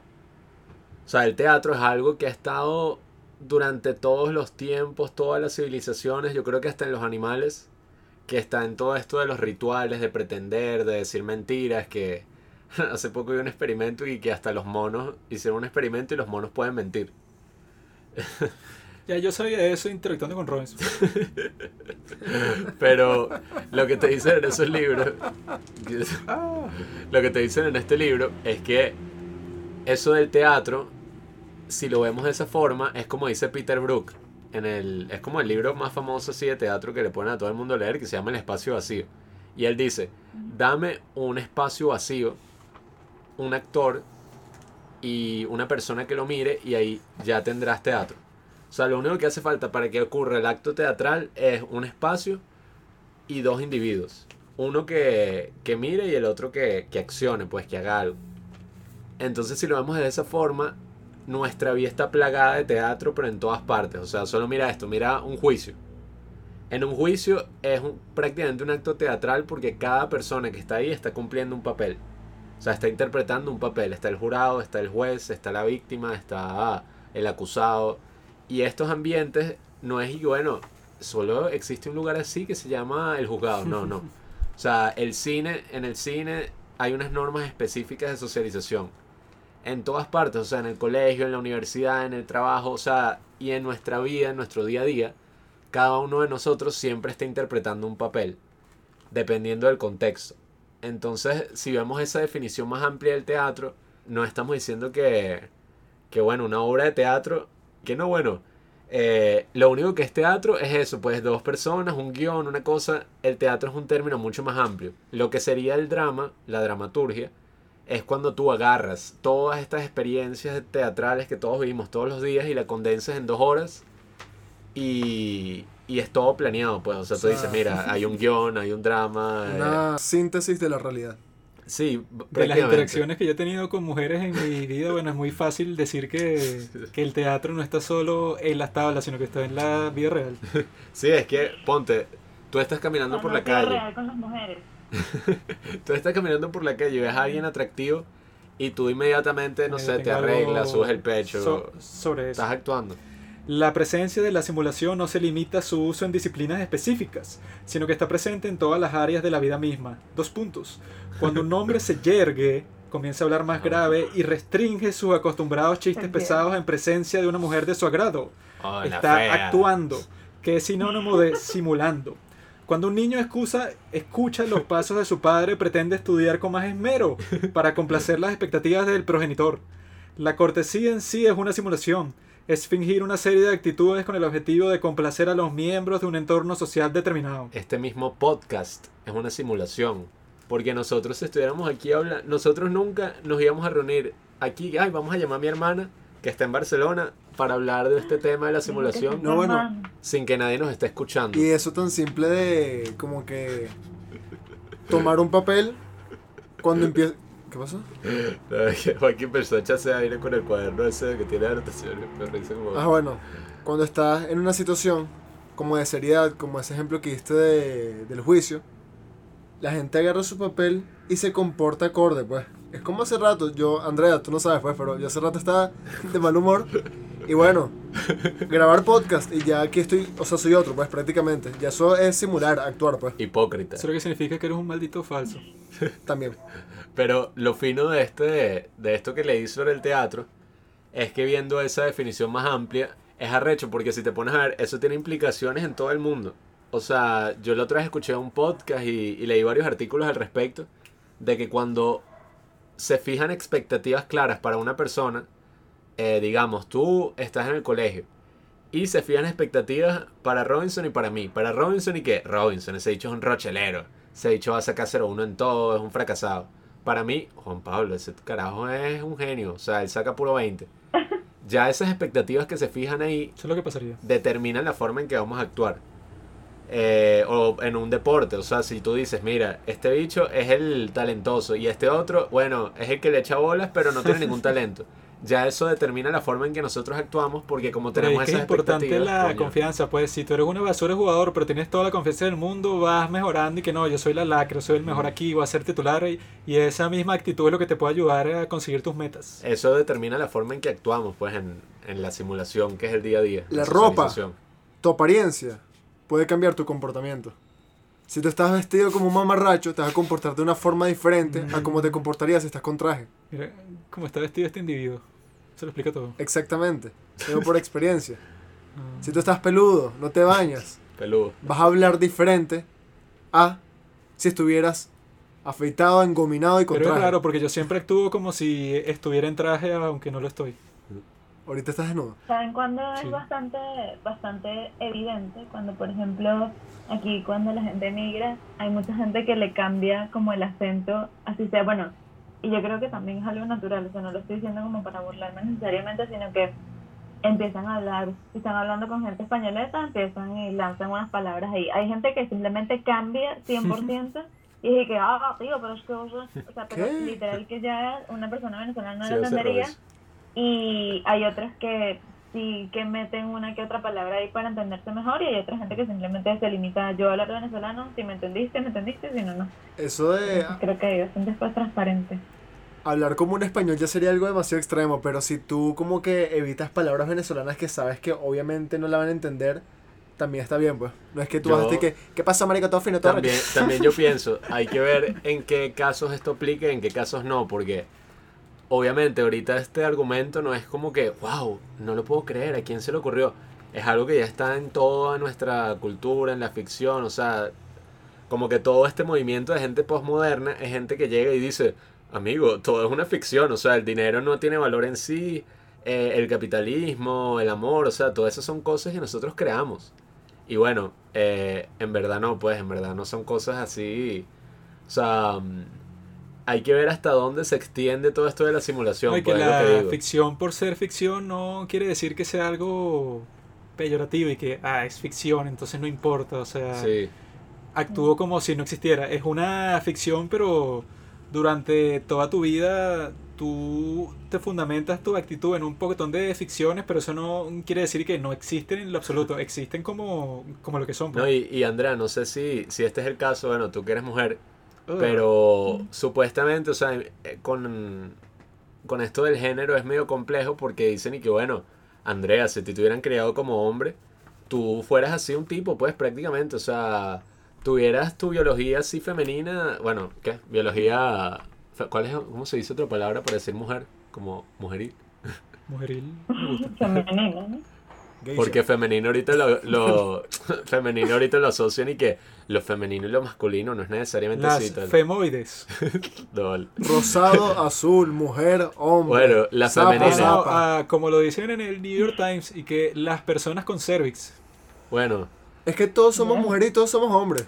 Que lo ¿A qué me refiero? No, vale. Se nos mariqueó el muchacho. Eso de simular, eso también se puede No, llevar. no, es lo que digo, eso es mentira. No, no, escucha, Y escucha. Este se iba a sacar un conejo del sombrero. hay un experimento. Escucha, escucha, escucha. Bueno, dilo.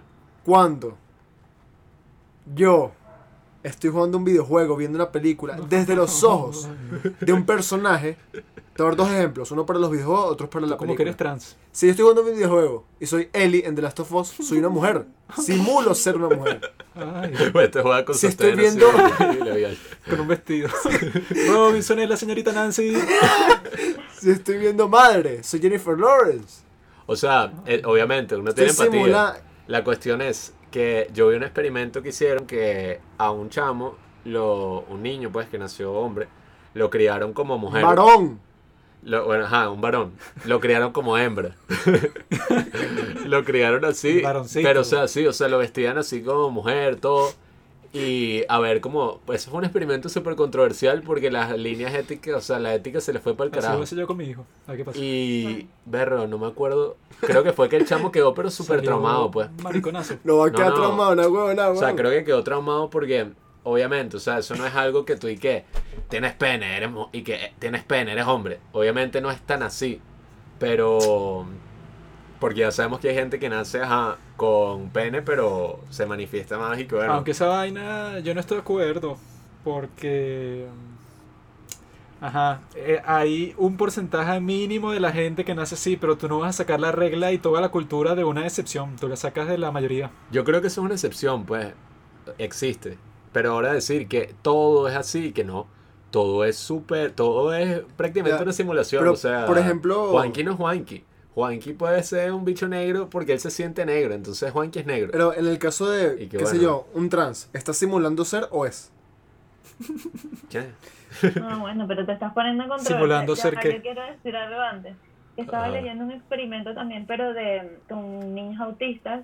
Y al parecer las niñas autistas, la edad en que normalmente se diagnostica es mucho más tardía que los niños, porque socialmente se les enseña a las niñas a disimular más sus emociones Mm. y, y entonces es como que, o sea, saben cómo eh, enmascarar todo el asunto del autismo, entonces se diagnostica más tarde como a los 7 años, y es que Mm. este experimento tiene sentido. Eso es lo que yo te, te quería decir, pues, que desde tu perspectiva femenina. eh, Cuéntanos, Femoide. Yo sé. te he dicho el incel. Haciendo un experimento así. Yo sé que, al menos desde mi experiencia, yo sé que las mujeres tienen unas presiones así en la sociedad, en donde estén, muy distintas a las presiones que tienen los hombres. Y eso puede determinar la forma en que se comportan y todo, pues. La forma en que actúan, pues, que al final es eso, pues, es una simulación. Disculpe, que una de las cosas que quería traer a colación es porque estaba hablando de esto con unos amigos y es algo que siempre tengo presente que me imagino que Juanqui ya vio Platón, ¿no? Sí, sí, en sí. Platón, Estoy uno de de los cortada, yo no diálogos que te hacen leer es el menón Un tema muy controversial que te para que hacen, iden- Ujú. te hacen identificar el, el gen eudostautón de, tautón de, de algo, que es como, Ah, que sí. es, por ejemplo, esto es una abeja, ¿cómo sé yo que esto es una abeja? Porque tiene rayas, porque, eh, por- pero también rayas tiene una cebra, pero exactamente qué es lo que me hace identificar a mí, o sea, es un conjunto obviamente, no es una sola cosa, pero qué es lo que me hace identificar a mí que es esto, entonces, o sea, yo creo que con todo esto de la simulación, es importante tocar eso porque qué es lo que hace que yo sea Andrea lo físico. Entonces, si hay otra, pues si es mi clon, entonces sigo siendo Andrea. O sea, todo esto Sí. yo creo que Eso es lo importante, pues, ver y que, porque, bueno, si tú estás simulando algo, ¿qué es lo que le falta a ese algo para que deje de ser considerado simulación y pase a ser considerado realidad? Sí. Entonces, están todas estas cosas, pues, todos estos comportamientos que dicen y que, bueno, tú los haces, o sea, tú sigues una cierta línea de comportamiento, pero tú, tú en tu interior sabes cuando llega el punto de que no es verdad, pues. Y donde se ve eso claramente, o sea, que es uno de los ejemplos más extremos que hemos visto hasta ahora, es en la película de Werner Herzog, Werner Herzog, Herzog, Family Romance LLC, que a mí me gustó bastante, o sea, es sobre esta empresa de Japón que existe en la vida real. Nosotros descubrimos esta película porque vimos un video de YouTube todo loco en donde el presidente de la empresa te explica cómo funciona todo ese negocio, por qué fue que lo empezó, ¿no? Por eso la película se llama Family Romance LLC, pues, es como el nombre de la empresa. Entonces él dice que era muy importante para él desde el principio, él y que bueno, que desde joven ha estado como que en varios escenarios distintos en donde ha tenido que actuar, ¿no? Entonces él dice que él antes era, mm, iba para estos sitios de ancianatos y tal, y era el que se encargaba de que bueno, trató de animar a todos estos viejos que le falta compañía, pues le falta, ya no lo visitan ni sus hijos ni sus nietos, están completamente solos, están completamente solos, ¿no? Entonces él como que se encarga y que bueno, voy a tratar de darle todo, todo mi apoyo a esta gente para que no viven en la miseria completa, ¿no? Mm. Y él de esas experiencias, cuando era joven, se dio cuenta que le gustaba ayudar a la gente bastante, o sea, le gustaba cómo se sentía. Tenía el don de la caridad. Él se dio cuenta que tenía que ser una empresa para ayudar a las personas, porque la sociedad de Japón es demasiado... mm, Siempre está pendiente de que, bueno, si tú haces esto, si tú te comportas de esta forma, de esta forma frente a la familia de tu novia, bueno, quedaste en desgracia. Te acabas de humillar, no solo te humillaste a ti mismo, sino que humillaste a tus padres y bueno, ya casi que tienes que dejar toda la provincia, todo el estado, porque ya no hay forma que recuperes tu reputación de eso, pues. Una sociedad confusionista. Entonces él se dio cuenta que existía esa necesidad en la sociedad de que, bueno, ya estaban estas empresas en donde tú podías alquilar fácilmente y que, bueno, yo sé que, por ejemplo, para el funeral de mi padre no va a ir casi nadie porque el tipo fue un maldito, pero no quiero que él quede en la memoria de la gente como un maldito. Entonces contrato un poquitón de gente y que, bueno, vayan para este funeral y los tipos son expertos, lloran y todo, están ahí como si... Y entonces tú estás y que, ah, claro, esta es toda la gente que vino a ver a mi esposo porque, bueno, él sí tuvo una vida impresionante así como que sin el gran pez. Puedes alquilar gente para que asista a eso, a un funeral, puedes hacer bodas falsas porque él te explica que la sociedad japonesa se crean como mil situaciones súper extrañas y que, bueno, ajá, ponte que tu papá es alcohólico, ¿no? Entonces no quieres que la familia de tu novia lo conozca a él porque va a ser una vergüenza y seguramente va a ser un desastre en la boda o incluso eso, pues que si para una cena que tú vas a tener y no quieres que el tipo te avergüence porque vas a quedar mal. Entonces tú puedes alquilar todo tipo de gente para cualquier situación de tu vida porque tu objetivo es que tu reputación no quede por el suelo, ¿no? Entonces tú puedes alquilar simplemente, bueno, novio, novia, hermano, cualquier cosa que tú quieras para cualquier situación, ¿no? O sea, que eso abre muchas posibilidades para crear un negocio así en cualquier parte. Bueno, que aquí está Robinson, que nosotros estábamos hablando de eso, que Robinson siempre dice que quiere actuar y tal y cual. Pero como si eso solo fuera posible en el teatro, en cortometrajes, en películas, Puedo hacerte Tú- regalos. Podrías actuar de eso, pues. O sea, yo vi que hay viejos en Japón que alquilan nietos, ¿no? Porque sus nietos ya no los visitan y quieren salir a comprar con sus nietos. Pero, o sea, salir a comprar con un nieto alquilado supuestamente les produce la misma alegría que les produciría con el nieto de verdad, pues. O sea, como que les crea una... Es una simulación, están simulando una actitud que no se daría en la vida real porque el nieto no sé, es un maldito. Entonces ellos le proveen la oportunidad a toda esta gente y que bueno, ahí tiene, o sea, sigue viviendo tu vida, te vamos a dar estas pequeñas alegrías para que tú, bueno, no te sientas tan de mierda, ¿no? Entonces, uno de los ejemplos principales que dan en el video con el que descubrimos esto, que fue por YouTube, que no sé si fue en Asian el canal Boss. de, sí, es el de Asian Boss, Ese se los ponemos en la descripción del que podcast. Muy te, bueno. te mu- muestran a este tipo, ¿no? Que él y que su esposa se murió de cáncer, ¿no? Entonces él y que re- renunció a su trabajo por un tiempo para cuidar a la esposa porque, bueno, estaba en una condición terrible. Entonces su hija le agarró una rechera a él porque sí que bueno, tú estás cuidando a mi, a mi madre todo el tiempo, pero no, en verdad no te importan tus sentimientos, la tratas como la mierda, o sea, la estás culpando de estar enferma, tú eres un maldito, ¿no? Y el tipo, él dice que, ajá, bueno, como que le molestó que su hija se comportara así con él, pero él también se comportó como un maldito y le dijo a la hija que ese era un pedo suyo, que no se meta con eso, o sea, fue un conflicto fuerte, ¿no? Entonces la hija se arrechó con él y después de que se murió la madre le dije que bueno, jódete que yo me voy a vivir en otro sitio con mi novio, ¿no? Y él se quedó completamente solo y por orgullo y que bueno, yo no la voy a llamar más, me tiene que llamar a mí que se joda, ¿no? Entonces él, como se le murió la esposa y no tenía forma de hablar con su hija, llamó pa- para esta empresa y alquiló a una esposa y a una hija. Pero lo fino es que tú le puedes dar todas las especificaciones, pues. Y bueno, mi esposa se comportaba de esta forma, le gustaban todas estas cosas, tenía como que estos gestos de familiaridad conmigo y lo mismo con mi hija, ¿no? No, y si, si ves el video que, que sale en ese video, Asian Boss, eh, te ponen el video del tipo conviviendo con la esposa y la hija y parece una familia de verdad. O sea, si uno no le dicen un coño, uno y que, ah, esto es una escena normal. Marico, ahí en Asian Boss vi una y que agencia de disculpas. Te voy a dar un Sí, ejemplo. sí. Juanqui se pelea conmigo, ¿no? ¿Qué sé yo? Juanqui se cogió a mi jeva. Él, en vez de disculparse como un hombre y dar la cara, me manda a un tipo para disculparse. Que, mira, soy Juanqui, te pido disculpas por no sé qué vaina. Ujú. Ese es el país de la simulación. Bueno, ese mismo Family Romance, en el- la película de Werner Herzog hay una parte que yo dije, ¿qué está pasando aquí? Que de repente está el tipo, pues el jefe, y le están formando un pedo y que tú, tú hiciste que el, el carril, no sé, llegara, el tren llegara cinco minutos tarde y eso nos jodió a toda la empresa, eres un maldito. Y yo dije, ajá, yo incluso le dijo aquí que el bicho trabajaba en una estación de trenes.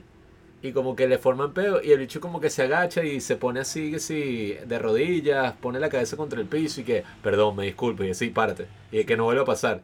Y cuando se va el jefe, el otro tipo que estaba al lado de él y que, gracias marico, gracias, ese es mi superior y que él no me conocía, me iban a joder y me iban a despedir, gracias. O sea, que los bichos también cobran por todo, o sea, todos los servicios, esto es un negocio que mira, el que lo explote, todas las posibilidades están sobre la mesa. Dígame aquí en Venezuela que todo el mundo está con un peo. Aquí Eso es no. un negocio perfecto. La cosa es que aquí la gente no tiene dinero extra para gastar en efectos emocionales de ese estilo. Porque con este tipo que se le murió su esposa de cáncer y que su hija se fue y tal. Em, él y que bueno, ajá. Invita a esta gente para, para su casa que le cobra creo que son 50 dólares por hora, ¿no? Entonces, y que, ajá, bueno, empiezan y tienen como que unas cenas así en la noche y tal, en donde él se siente mejor que nunca, pues él como que se es trasladado a todos los recuerdos bonitos que él tenía cuando, bueno, cuando no había pasado la tragedia de la enfermedad. Pero pa- pasa el tiempo y ya como que el efecto se va perdiendo, entonces él empieza a conversar con estas dos personas pero no como si fueran su esposa y su hija, sino como las personas que ya son, pues. Entonces él dice que la tipa que está actuando de su, de su hija, como tenía la misma edad que su hija, él le contó toda la historia, pues, y que bueno, yo le dije tal y tal cosa y ella se, eh, se molestó conmigo y se fue. Entonces ella como que le explicó cuál sería la perspectiva de eso, de una mujer japonesa de veintipico ante una situación de ese estilo. Mm. Y el tipo dice que eso fue lo que le permitió a él entender a su hija, o sea, tener como que empatía por su situación y después llamarla y después él dice que se reconcilió con ella, pero fue gracias a esto, pues, y, después el presidente de la empresa dice que su objetivo es que la gente que tú contrates de alquiler se vuelva, yo te necesitaba antes porque me sentía solo o por cualquier razón, pero ya no te necesito. Ya, o sea, tú como que me diste buenos consejos y las herramientas emocionales que yo necesitaba para reunirme con mi hija, o sea la situación que sea, ¿no? Entonces, eso está fino, pues, o sea que, ajá, empieza como una simulación, pero con el tiempo ajá, va perdiendo su efecto porque nunca va a ser exactamente igual, Mm. pero te ayuda a que tú entiendas, pues, o sea, no, no tiene la misma presión de que si tú estás conversando con tu hija, nunca te va a decir todos sus sentimientos así, eh, como que directamente, sino que siempre va a haber como que una especie de separación, como que un respeto entre padre e hija, ¿no? Pero si tú tienes una combinación, eh, una conversación totalmente honesta con una chama que tiene la misma eh, edad que tu hija, pues, y puede venir del mismo contexto, eso te puede como que abrir unas puertas en tu mente para que tú entiendas cómo es que tienes que te resolver tu problema real, pues. Eso es lo importante de, de esa experiencia. Que así todo sea una simulación, ¿verdad? Al fin, o sea, a final de cuentas, es importante que tengamos esas experiencias como lo son, ya sea esa experiencia toda bizarra de tener una familia contratada, o de ir a ver una obra de teatro, o ver una película, o ver algo de eso, que, que son como, bueno, la, ahí ya todos estamos claros que es una simulación, porque nos hacen ver sin la presión de la vida real, del día a día, de nuestro orgullo, nos hacen ver cosas que, que nos iluminan y nos dicen y que mira, eh, como le pasó al tipo este de la familia, mira, tú en verdad tenías que decirle esto a tu hija para que estás aquí conversando con una chama de la misma edad, si, si tú le dices esto y esto, quizás puedas volver a estar con ella. Es justo lo que nos pasó a nosotros con el cortometraje que hicimos. Dos hermanos están peleados así, por orgullo, no se quieren hablar, pasan como cinco años sin hablarse. Y cuando ven nuestro cortometraje, donde ven los mismos problemas que ellos tenían, eso les da coraje como para poder comunicarse con el uno al otro. Que mira, esto es lo que yo siento, esto está retratado aquí en, esto, en este cortometraje. Y, y se pudieron conectar nuevamente a través del arte. Entonces, creo que también eso es algo importante, pues que así sea toda una simulación, siguen habiendo cosas con las que nos podemos conectar verdaderamente, ¿sabes? Como que bueno, podemos dejar de lado estas convenciones. Ajá, que no, no quiero interrumpirte. No, no. Pero que en eso, um, o sea que esto, no me quiero poner intensa con el tema que tú me propusiste tratar hace unos minutos, pero um, que justamente eso es lo que busca como el estudio de los psicodélicos, porque um, saben que me estoy leyendo este libro que ya les he mencionado a las personas aquí presentes en esta conversación, em, que es How to Change Your Mind de Michael Bowen y es este periodista que después de 60 años de investigación, de que él siempre ha puesto todo en sus investigaciones y él tenía que investigar sobre cómo construir una casa, él construía la casa, etcétera y nada, le pusieron a investigar sobre los psicodélicos y tardó, pasó años simplemente dedicado a, a esta investigación Se y a crear este libro. Y, y, y eso, lo que dice él es que, mm, o sea, intentan, o sea, los psicodélicos dependiendo de para qué lo usas y de qué tipo de psicodélicos sean, pero la idea también es como quitar todas las capas, esto que, estamos hablando de, de, de social, la- las capas sociales, las capas de del respeto eh, o de las interacciones de, interacciones con la familia, etcétera, todo esto quitarlo y que simplemente quedes tú eh, lo, en lo más eh, en lo más básico posible. Entonces, es lo que siempre se habla de estos psicodélicos, que además él, teniendo 60 años, empezando a tomar psicodélicos, él ya tenía esa una rutina súper específica, ya está todo demasiado, ya él, eh, o sea, su manera de procesar la realidad es demasiado ya in stone, ya está. Perro viejo no aprende está, trucos ya nuevos. todo, ya chao. Nivel Dios. ¿Cómo? Perro viejo no aprende Sí. trucos nuevos. Este. Y nada, eso lo que dicen esto es que, o sea, lo que dicen de los psicodélicos siempre es que es como si fuera una montaña de nieve con, eh, que está cubierta con nieve, que ya tienen los senderos marcados de, y ya entonces lo que hacen lo- los LED, ¿cómo se llama esto? Los trineos o lo que sea, es volver a pasar por ese camino. Lo que hacen los psicodélicos es como si, si otra vez nevara y se, eh, se Mm. cubrieran esos caminos y es ahora, bueno, otra vez ves todo, porque es básicamente eso, que tú estás súper acostumbrado a lo que tienes a tu alrededor y al tomar esas sustancias es como ya Como va. que te eh, reinicia. eso siempre sabe. ¿Qué? Como que te reinicias.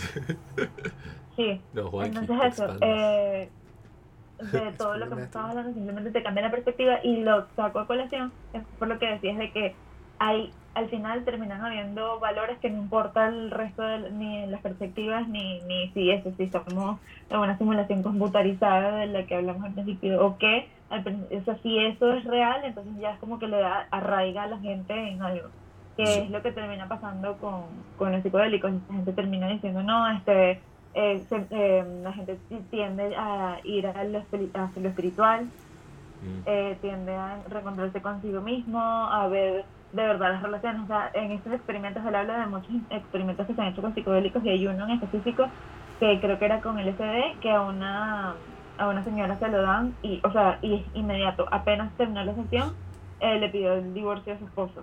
Así, es como ya Eso suena como algo que me pasaría a mí. Yo soy el esposo. Tengo mi vida fina y de repente le meten una droga a mi esposo y no, jódete, ladilla. Es como ese sentido. Pero tú sobre eso, mm, ¿has escuchado lo, lo que dice el gurú Ramdas sobre ese, sobre ese tema?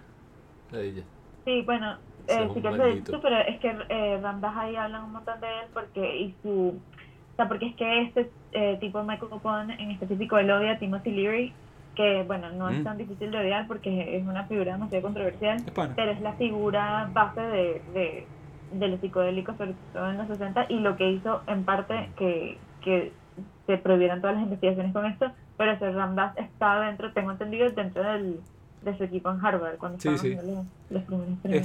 Ah, ¿qué dice Este él? Ramdas dice que él y que cuando empezó a probar los psicodélicos, él creo que primero probó psilocybin. Entonces él dice que estaba en una casa con varios científicos, ¿no? Entonces se mete en una dosis bastante alta de psilocybin y él dice que se sienta en la alfombra de la sala, ¿no? Y él se ve a sí mismo en la esquina de la sala. Entonces él dice que pri- primero se ve a sí mismo así con traje, así como que con todo el look de profesor de Harvard, ¿no? Y él se da cuenta, o sea, como que viéndose en un espejo, pero viéndose desde afuera, como yo estaba diciendo al principio, lo interesante que sería si te ves a ti mismo, si interactúas con ti mismo desde esa perspectiva de fuera. Entonces él dice que, bueno, primero me vi a mí, a mí mismo como profesor. Y entonces dije, bueno, si él está allá y yo estoy aquí, entonces yo no soy profesor. Yo soy yo, ¿no? Entonces dice que ese, ese ramdas de profesor Mm. se fue como que desvaneciendo. Luego se vio a, a sí mismo como hijo, ¿no? Ramdas está allá, ¿no? Como hijo y yo estoy aquí, por lo tanto, ese no soy yo. Y hizo eso, pero y que bueno, como todo, como amigo, como amante, Como un como, actor que está viendo sus papeles, los papeles que interpretaba. Sí, vio y que, y que bueno, están todas estas cosas, todas estas supuestas facetas de mí mismo que yo identifico así, pues, y que bueno, soy yo de esta forma, soy yo cuando estoy con mis amigos, yo cuando estoy con mi novia, con mi esposa, etcétera. Pero al verlos como eso, pues, o sea, como que ya no son parte, ya no están metidos en algún sitio de tu subconsciente, sino que tú lo ves ya directamente frente a ti. Él dice que cuando termine esa, como que ese efecto de esa droga, él ya pensó y que bueno, yo claramente ya no soy nada de, esa- de esas cosas y se sintió que sí más libre que en toda su vida, pues porque ya hay que bueno, no tenía todo ese peso encima y que bueno, yo soy esta persona y cuando estoy en esta situación me tengo que comportar de tal forma, o sea, no tengo como que espontaneidad. Entonces, no abandones a tus hijos, no abandones a tu familia. Entonces él dijo que su investigación con eso, con la, espi- eh, la espiritualidad, ah, espiritualidad, surgió cuando él, y que bueno, está muy fino este efecto, ya he probado todas las drogas psicodélicas que existen en todas las dosis, yo solo, en grupo. Él incluso cuenta que una vez se fue para un edificio abandonado con 10 personas y pasaron como dos semanas constantemente drogados con LSD, pero todo ese tiempo, pues. Bien bonito. O sea, se llevaron que es un suministro de LSD increíble para que les alcanzara por dos semanas continuas, que no sé cuánto es eso, pero bueno, y que tuvieron sexo drogados, durmieron drogados, hicieron todo así, ¿no? Lo de la palusa, pues. Porque él pensó, y que bueno, si tengo una experiencia así tan extrema, ya voy a mantener ese efecto que sentí la primera vez, pero por siempre. Pero se dio cuenta que no era así y que la forma de conseguir ese efecto, bueno, era meterse con el hinduismo y con toda la vaina y de buscar su propio gurú y todo Aunque eso. ese dicho se enajenó después, pero yo vi que ese dicho es y que un líder de un culto ahí, todo loco, todo viejo, todo raquítico. Los cultos son malos ahora. Juanqui, Sí. Hablando de las drogas. Son malas. No sé, por, hicieron. no sé por qué pensé en el arte como una droga.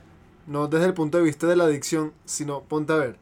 Tú, no sé, estás en una habitación a oscuras y te metes tu droga y tal. Y experimentas cosas que te hacen sentir, ¿no? Yo a veces veo películas y me quedo impresionado, además de sentirme impresionado por la película, como que, ¿qué bolas que durante estas dos horas sentí tantas vainas? Yo como un huevón sentado en una habitación oscura viendo esto. O sea, esta vaina, esta, este, este cuadrado así negro durante dos horas. Es como acostarse, a- a- acostarte en tu cama con la luz apagada, cerrar los ojos y escuchar música. Sí. O sea, es experimentando algo sí, y algo, no, no experimentando algo y que, mira, me comí un arequipe que está más bueno, sino experimentando algo de verdad que te hace te- tener conocimi- un conocimiento que baja ma- muchas veces más allá de tu ¿Y entendimiento. de dónde crees tú que vi- viene eso? O sea, ¿de dónde surge? Si no es real, pues si todo es actuado, Yo ¿cómo te que- puedes llegar a sentir así? Yo creo que sé más o menos lo que yo veo es que ajá, las drogas son un estimulante, ¿no? Pero supongo que esos aprendizajes, esas cosas que puedes conseguir a través de, de los alucinógenos o a través del cine, son como cosas que, que son de la experiencia humana, pues, o sea, no es que, bueno, eso es gracias a, no sé, los hongos que pasa esto, sino que eh, eso es un estimulante de algo que, que me parece más arrechón, que es esto de la... Yo no sé si esto sea la forma adecuada de interpretarlo, pero yo lo interpreto como la empatía. O sea, muchas veces cuando uno está tan metido en su propio papel, en uno mismo, o sea, viviendo todo así, eh, cuando tú ves una experiencia que es tan lejana de cualquier cosa que uno ha vivido, a veces ahí yo siento como si fuera un cambio total de perspectiva, ¿sabes? Como que verga. O sea, ya ni siquiera es que estoy viendo todo desde mi perspectiva así cerrada y que bueno, yo como estoy aquí en Venezuela y estoy haciendo un podcast, entonces yo interpreto todo desde soy un hombre que tiene un podcast y tal, no, sino que me puedo meter en la cabeza de otra persona casi que literalmente. Sí, es que, es que yo pienso que también la idea con el, con el arte, esa que tú dijiste, pues, y que bueno, es pensar que bueno, esto, todos estos sentimientos, todo lo que está expresado en la pantalla, por lo menos en el cine, lo que tú estás viendo, no es algo que sienten solo esos personajes, sino es algo que ha sentido millones de personas Sí. durante toda la historia y tú estás incluido en ese grupo. La comunicación. Entonces, Yo creo tú puedes... voy a decir algo rápido Ah. en cuanto a eso. Que Dilo. es como, o sea, es, es esta eh, calidad de empatía y universalidad que hay en el arte. Pero hay una cosa que, bueno, yo no- tampoco me quiero poner tan fumada aquí, pero hay un momento en el libro este también, que no recuerdo exactamente con quién es, pero se, se encuentra con un tipo que específicamente es un loco de los hongos y que busca hongos, o sea, que él mismo sale y ve este hongo y dice, claro, este es tal y no sé qué, y lo categoriza y todo porque sabe demasiado. Y lo que dice, que es lo que a mí me parece interesante, específicamente el psilocybin, antes del esto, el psilocybin que no es sintetizado, que tú no tienes que hacer nada, sino simplemente crece en la tierra y la gente lo consume. Lo que me parece interesante es que este tipo plantea de por qué esto está creciendo aquí, porque no es un veneno, el veneno es una respuesta natural a, a quitar predadores y nada, el todo en- así evolucionariamente se puede explicar. Pero esto por qué, o sea, porque incluso sí produce alucinaciones también en animales. Entonces, ¿por qué la naturaleza sola generaría esta... Hay que darle eso a no Sansa, que lo que hace. que lo que hace es que al final la mayoría de las personas eh, tengan empatía con la naturaleza. Hay muchas personas que si eh, que tiene, les gusta mucho el psilocybin, terminan siendo veganos también o cosas así, pues y que lleva esto, de hecho, una... Son come que flores, pues, literalmente. Pollan en el libro, McDonald's, ¿viste? No, no, son come flor literalmente. Sí. Este, este tipo, Michael Pollan, una de las experiencias que tiene es en su, en su jardín, que le dieron un, un hongo extremadamente potente y lo y decide hacerlo. Y el tipo dice que yo, él sabe que esto no tiene ningún tipo de sentido, pero que él lo va a decir, que él estaba sentado ahí y él veía que ese, los- esos dos árboles eran su mamá y su papá, y que tenían todo la- la- el sentido del mundo porque su papá, esa era la manera en que su papá se separaba y a la mamá le salía esta rama y así era su mamá, no sé qué. Y su conclusión fue que al día siguiente tenía que eh, venir un jardinero a arreglar ese árbol porque no podía dejar que se muriera porque era su mamá y su papá. Entonces es una cosa que es como, eh, va más allá de lo científico y es una locura de que cómo eh, entonces la naturaleza te está hablando o qué, o sea, es la manera de hablar de la naturaleza, o sea, no sé. Es como digo, la- No me quieres poner aquí un poco fumada, pero sí. No, está bien. es las puertas de la percepción prácticamente. A mí me gusta esa palabra, plantear, porque estás plantando, estás plantando una idea en mi mente, si sí. estás planteando Estás plantas. arraigándote literalmente. Inception. Eso de plantearse puede aplicar en la política. Si tú agarras una persona que es bruta o joven Como tú. e implantas una ideología, Muchacho ya sea gente. nazi o chavista, puedes hacerlo pensar dependiendo de tus indi- inclinaciones políticas. Claro, y me di yo- cuenta, shh, escucha, me di cuenta. No hables de- de política, hermano. Tengo algo que he escrito sobre lo que tú dijiste, bro. Ok, dilo y después yo hablo. En el escenario nadie muere, pero las muertes provocan lágrimas. En el cine los esposos en verdad no están casados ni se divorcian, pero el espectador teme por el bienestar emocional de los personajes. ¿Eso lo escribiste tú? Eso es lo que tú dijiste. Nosotros estamos viendo todo eso y hasta un punto estamos claros de que, bueno, ahí no se está muriendo nadie. Por ejemplo, una de mis películas preferidas que es Dancer in the Dark. Tú ves Dancer in the Dark y está grabado así estilo dogma como la mierda, o sea, casi que sin estar pendiente de ningún valor artístico, así Sí. que no, es que... eh, La cámara es invisible, la edición es invisible. Sí, así con es un show que, no, es que la estética de esto, tipo Wes Anderson, y que no, esto tiene que ser el mismo color y tal y cual, no tiene nada de eso, ¿verdad? Pero llega a ser tan inmersiva la experiencia que llega a un punto en donde tú te sientes literalmente parte de ese mundo, pues, o sea, casi que no llega a haber ninguna diferencia con que las reacciones que tú estás teniendo y las que tendrías si estuvieras formando parte activa de todo ese proceso y de todas las tragedias que estás viendo ahí, pues. Entonces yo también he visto por ahí que nuestro cerebro, a pesar de todas las cosas que podemos hacer actualmente, de lo que ya hemos hablado antes, en todo lo que nos diferenciamos de los primates, ¿no? De todas formas, nuestro cerebro en sí, o sea, la estructura, el hardware, no ha evolucionado mucho en todo este tiempo que si desde la invención de la escritura, por ejemplo. Entonces nuestro cerebro, cuando le ponen enfrente, o sea, el ejemplo que estamos diciendo es una pe- película, pero podría ser eso, que te pongas que si una vaina esta de realidad virtual, ¿no?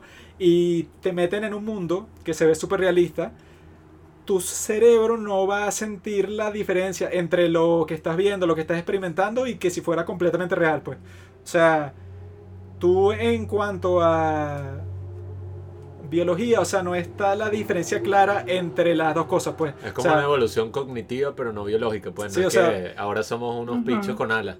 Para, para ti sí va a estar claro, pues, o sea, tú sí vas a llegar a un punto en donde piensas y te das cuenta y que, bueno, todo esto es falso, entre comillas, ¿no? Pero tu cerebro, de todas maneras, podría reaccionar así con bastante intensidad a cualquiera de las cosas que está viendo, así no sea, bueno, lo que nosotros consideramos 100% real. Sí, es que en los documentales todo juega con eso.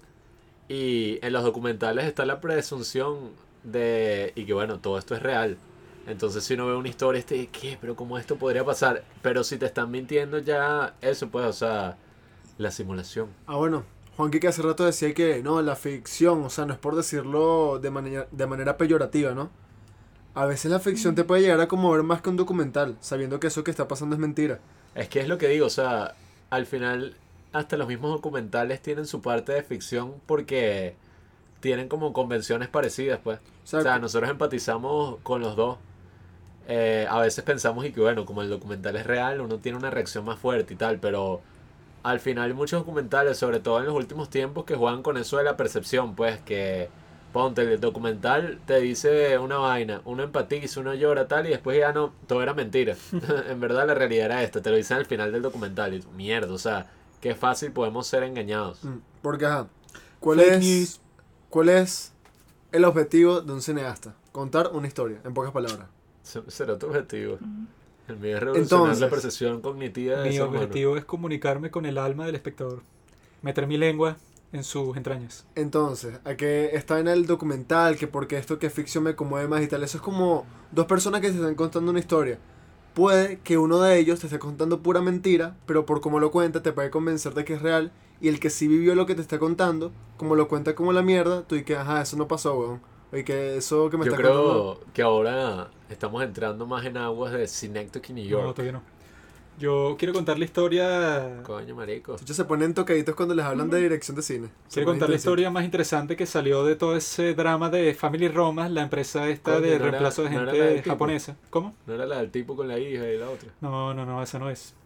La más interesante fue la que tratan de medio simular en la película, pero no la dicen completamente. En donde la dicen completamente Ah, es en sí, sí. el estoy claro. artículo este de New Yorker, que está bien fino, o sea, es bastante largo y te dicen como mil ejemplos y de todas las experiencias que ha tenido el CEO de esta empresa, ¿no? Y de todas esas experiencias que cuentan, la que más me sorprendió a mí fue la que el tipo, ¿no? Lo contratan. Porque resulta que está esta señora que tiene como cuarenta y pico de años y que, y que su hija, que ya tiene 11, 12 creo, creo que está entrando en... eh, estaba acá, creo que terminando la primaria, no, pero estaba teniendo unos problemas graves porque resulta que su padre estaba ausente, ¿no? Entonces está esta señora que es madre soltera y que te, que te, que te cuenta que en Japón, por algu- alguna razón, no sé si es por prestigio o algo de ese estilo, em, a los hijos, o sea, que solo tienen un padre, les hacen bullying, ¿no? O sea, los tratan y que, bueno, tú no tienes como que tradición familiar, a ti te abandonaron, eres un desperdicio, o sea, le dicen cosas de ese estilo, ¿no? Y por eso es que esta niña de 11, 12 años está como que súper retraída en el colegio, porque estaba llegando nueva, ¿no? Y llegó un punto que la estaban tratando tan mal todos los días que, que ella dijo, y que bueno, ya no, ya no quiero ir más para clase, pues, porque me resultó un infierno. Pasó cuando llegó a pasar tres meses sin ir, entonces su madre llama para esta compañía y entonces le dice que bueno, yo necesito un reemplazo, como que un sustituto de mi esposo que está ausente, que ella dice que la abandonó cuando la chamita tenía un año, porque el tipo era violento y le hacía todo tipo de abuso, pues el tipo era un maldito. Entonces le dijo, y, y bueno, yo necesito un tipo que sea de este perfil y tal, porque yo siento que lo que, que- lo que le falta a mi hija es eso, pues una figura paterna en su vida, porque ahorita le está yendo terrible, pues, o sea, yo veo que ella cambió completamente cuando se muda, pues, para un sitio nuevo y se tiene que adaptar al nuevo colegio, nuevos compañeros y tal. Entonces llega este tipo de la, em- de la empresa, ¿no? Y dice que, bu- bueno, el tipo se pone a ver todas las formas de enfo- enfocar la situación, pues, y que yo tengo que entrar a la vida de esta niña y tengo que actuar lo mejor posible como si soy su padre. Entonces, como que la chama está pero súper penosa, no quiere hablar con nadie, solo con su madre, porque bueno, llegó como que al fondo del pozo así, o sea que incluso podría estar cerca del suicidio y todo. Bueno, nada, Porque casos así se han visto, pues, de chamos que les hacen tanto bullying que, bueno, que no ven como que otra alternativa y se terminan suicidando. Entonces él, ajá, como que empieza a interactuar con esta chama, ve que en su cuarto tiene este póster de un, grupo un grupo de música de Japón y tal. Entonces le dice que, ah, yo conozco ese grupo, me gusta bastante, conozco esta canción y tal. Como que se empiezan a relacionar por ese lado, ¿no? Y el tipo, ¿verdad? Que va para su casa, que es el presidente de la empresa, él cuenta que, ajá, él ha actuado de padre o de esposo cientos de veces, o sea, él ha sido novio falso, ¿no? Ha estructurado bodas falsas, el tipo ha rechazado más de 100 propuestas de matrimonio que le han hecho estas tipas, en donde él primero entra y que, ah, bueno, yo estoy, ajá, simulo que soy tu esposo. Simulo, o sea, que si tú me necesitas para una cena con tus padres, ¿no? Entonces yo actúo como si soy tu novio, como si nos fuéramos a casar, para que tus padres no te jodan, pues, porque ya llega una edad que te están pidiendo nietos, que si no, no te van a dar la herencia, dramas de ese estilo, ¿no? Entonces él dice que bueno, que para llegar hasta el punto en donde él ya se sentía cómodo eso, pues, y que voy a interpretar a un padre o a un esposo, es que él se puso a ver como mil películas distintas, así que bueno, para ver cómo es que, cómo es que actúa un padre, pues, para ver cómo camina, cómo habla, cómo coma, ¿verdad? Para yo hacer como que la interpretación más fiel posible a la realidad, ¿no? Entonces él, y, y que bueno, eso empieza cuando la chama tiene 11 años, ¿no? Y dura hasta que ella llega a los 20, ¿no? Y Ah, con bueno. 20 años todavía no sabe que ese tipo no es su padre. Pues, o sea, la madre la ha mantenido oscuras todo ese tiempo. Pero que ella dice que toda esa experiencia fue súper necesaria y súper positiva para ella. Porque desde que era jo- joven, pues, o sea, desde los 11 años, vio que es un cambio súper drástico en su vida. Pues, o sea, ya como que la cuarta vez, o sea, que ella estuvo con su padre, que hicieron de todo. Fueron a Disney, o sea, tra- trataron de que la chama recuperara como que todas las experiencias que no tuvo con su, con su padre, pues, o sea, que si fue con ella para el colegio, un montón de cosas, para que, y que bueno, que la chama se acostumbrara a la idea y que bueno, que ya su padre está de vuelta. La pregunta es cómo se sentirá ese chama cuando vea la película protagonizada por su padre. Se donde- bien raro. O, el, o cuando cuenta esa historia. o sea, la madre cuenta que por alguna razón cuando ella le contó a su hija la historia y que bueno, ajá, yo, eh, eh, su, tu padre se fue cuando tú tenías uno, dos años, porque yo, bueno, o sea, como que tuvo un conflicto con él y tal, y que la chama pensó, o sea, se le metió en la cabeza automáticamente y que, ah, bueno, e- eso fue por, por mi culpa. Porque yo soy una mala persona, o sea, yo fui la que causé que mi padre se fuera. Entonces, cuando ella tiene todas estas nuevas experiencias con su padre, entre comillas, ella dice que su personalidad cambió, pero completamente. Pues, o sea, la chama ya le estaba contando a su madre así, como cualquier niño, y que, ah, bueno, hoy en el colegio hice tal y tal cosa, tengo un nuevo amigo y me pasó esto en clase. O sea, con- contando como que todas las historias de su día a día, ¿no? Cuando la chama antes llegaba pero súper deprimida, tiraba la puerta y no hablaba más con ella hasta comer, pues. Entonces ahí es donde surge la pregunta, pues, y que bueno, si en verdad importa mucho que sea algo real, porque bueno, este no era su padre, pero de todas formas el efecto que tuvo en ella fue que le cambió la vida completamente. Entonces el tipo de la empresa te explica que bueno, que él ya no piensa tanto como si esos dos conceptos fueran completamente distintos. Él ya no piensa y que bueno, lo que ya hago, lo, lo, o sea, el trabajo que yo tengo no es una oposición completa a lo, a lo, a lo, a lo que sí es real, sino que si yo estoy causando el mismo efecto que causaría su padre si estuviera aquí con ella, entonces bueno, o sea, como que lo que importa es el efecto, no importa tanto si bueno, yo no soy su padre biológico y, no, y, y no sé qué vaina. Porque de qué te sirve que tu padre biológico si esté presente y pase tiempo contigo y todo eso, si es un maldito y te trata mal y te pega, etcétera. Entonces este, este tipo sí hace un trabajo increíble pues porque te ofrece ese servicio. O sea que dicen que es un poco extraño porque en el mismo Japón y que si tú vas a terapia con un psicólogo, con un psiquiatra, se considera como que súper extraño sigue teniendo como que toda esta estima que tú no lo quieres hacer público porque temes que la gente y que no, y que este tipo está loco, para que va a terapia si no está loco. Entonces es raro que exista esa estima, pero al mismo tiempo hay varias empresas en donde, bueno, o sea, si es como que una especie de terapia, pues una simulación que te sirve a ti para experimentar la cosa real, pues. Y que a menos que a ti te digan la realidad del asunto, ¿verdad? Em, o sea, tú no... O sea, el efecto que tiene en ti es casi el mismo como, como si fuera tu padre biológico que se convierte en esta persona. Yo lo que Entonces sé- yo incluso creo que si a esa chama, ajá, ya cuando tiene 20 años, luego del efecto súper positivo que ha tenido esto en su vida, tú le cuentas y que, bueno, ajá, eh, te, te tengo que confesar algo, este tipo no es tu padre, sino que yo lo contraté porque, bueno, a, a ti la vida se te estaba yendo a la mierda, pues, por todos los problemas psicológicos que te causaba no tener padre, entonces yo usé esta compañía y tal. Yo creo que si esa chama a los 20 años le dicen eso después de todo este tiempo, yo dudo mucho que ella re- reaccione mal, pues. Sino que va a decir, y que bueno, si ella misma ya tuvo que llegar al punto en donde se dio cuenta que el efecto que tuvo en ella fue súper positivo. Entonces yo dudo que si tú le dices eso, vaya a ser y que, ah, bueno, entonces todas las experiencias que tuve con esta persona no cuentan y todo el cariño y el apoyo que me dio no cuentan para nada porque no es mi padre biológico. O sea, yo, yo no creo que eso, que, que eso pasaría. Ahora Juanqui va a salir a alquilar una novia.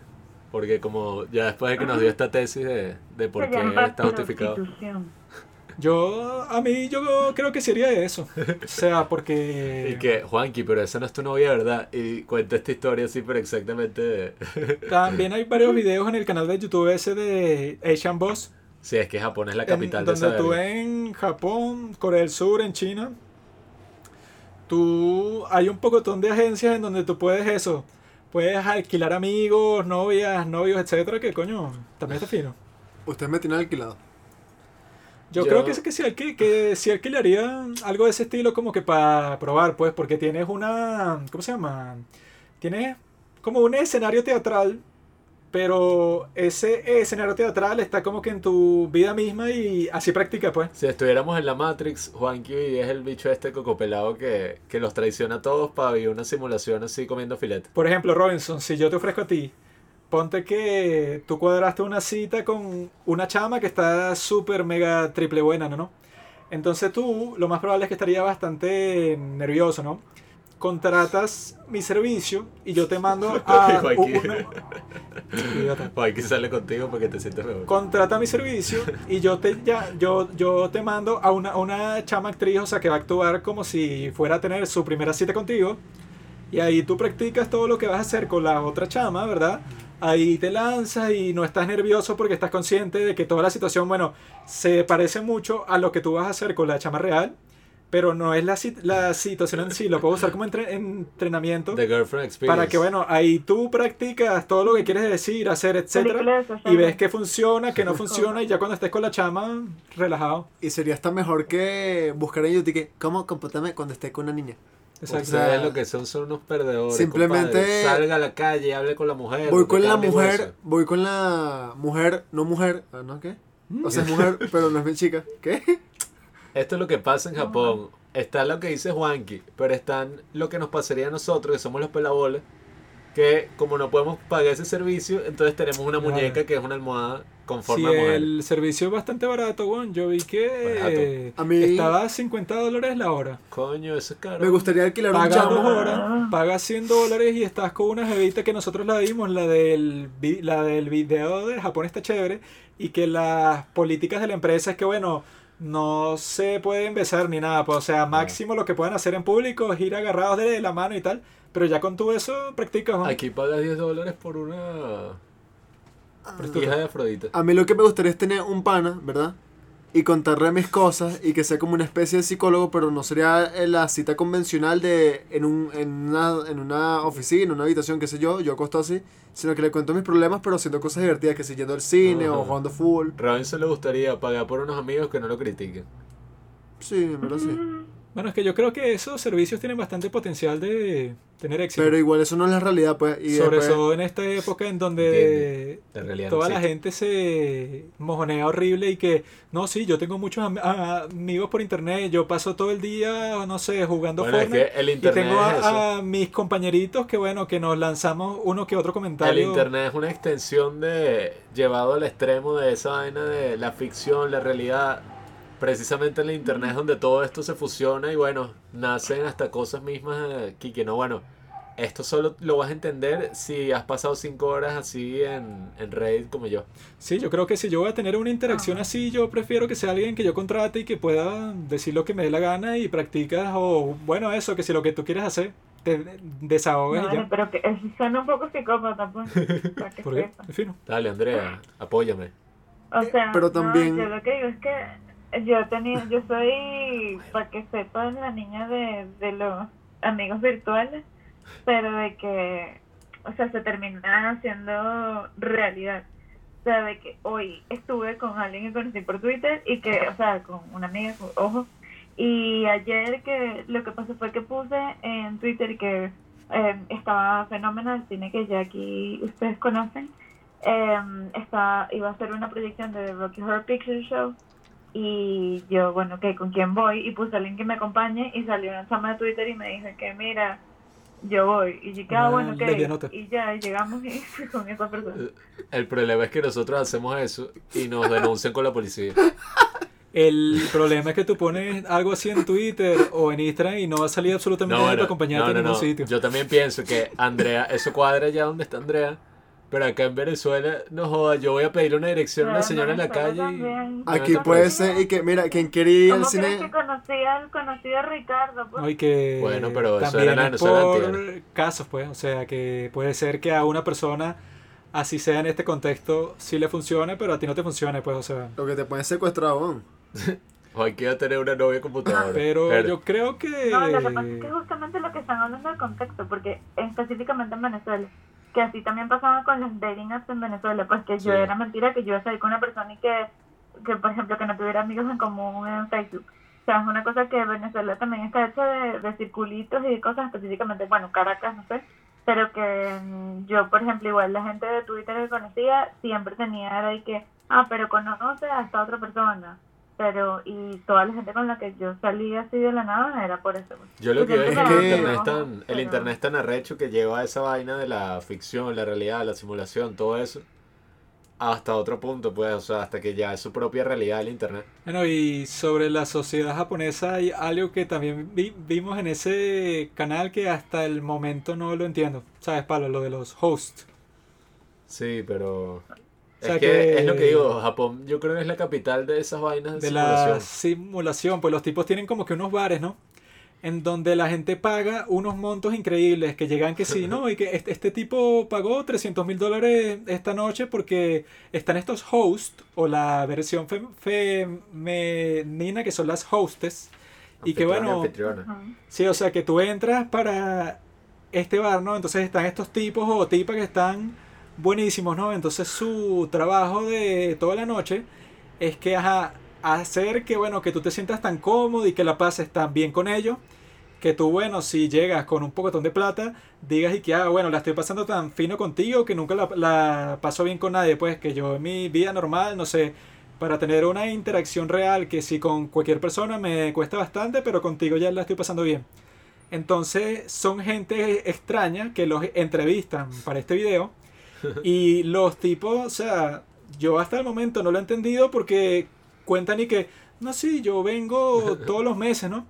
Entonces este tipo es mi anfitrión preferido y cuando es su cumpleaños o algo así de, de ese estilo, yo vengo yo sola, ¿no?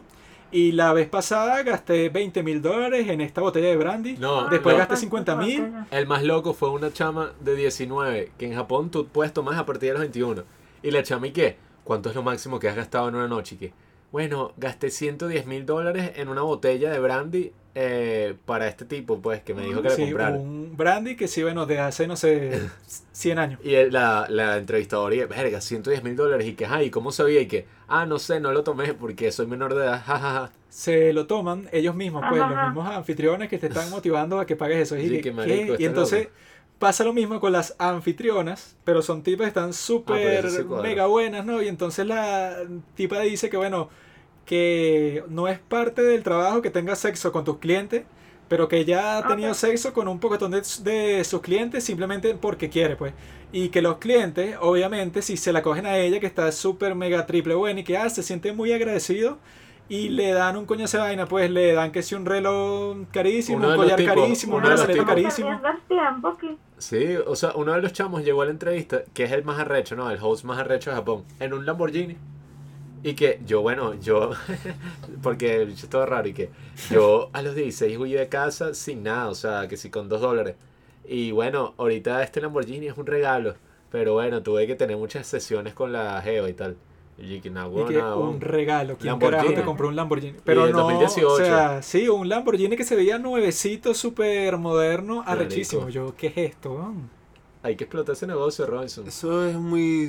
Solo que eso es eso, pues, o sea, en cuanto a los anfitriones en particular, eso sí sería imposible aquí porque, bueno, no es una sociedad próspera, pues. Pero en una sociedad así próspera, en donde tú puedes sacar provecho de la soledad de la gente y toda esa cosa. Nos vamos a Estados Unidos. Mira, Incels. Yo Aunque puedo a ser tu novia si me das 10 Sí, dólares. exacto. O sea, yo creo que, por ejemplo, digamos, si tú eres un incel, ¿no? Y vives en, en Estados Unidos, en un sitio que no es muy cosmo, no es muy cosmopolita, entonces sigue habiendo un estigma con la terapia y tal, en donde se piensa que si tú vas a terapia pueblo, por, pues. por cualquier cosa, Un suburbio. es que tú tienes eh, eso, un problema gravísimo, no sé, que te van a dar que si electroshock. Entonces, tú a ese incel, tú le dices y que, mira, mi bro, vamos a hacer algo. Está este servicio en donde tampoco es prostitución, porque la prostitución, o sea, también tiene otro estigma social súper fuerte.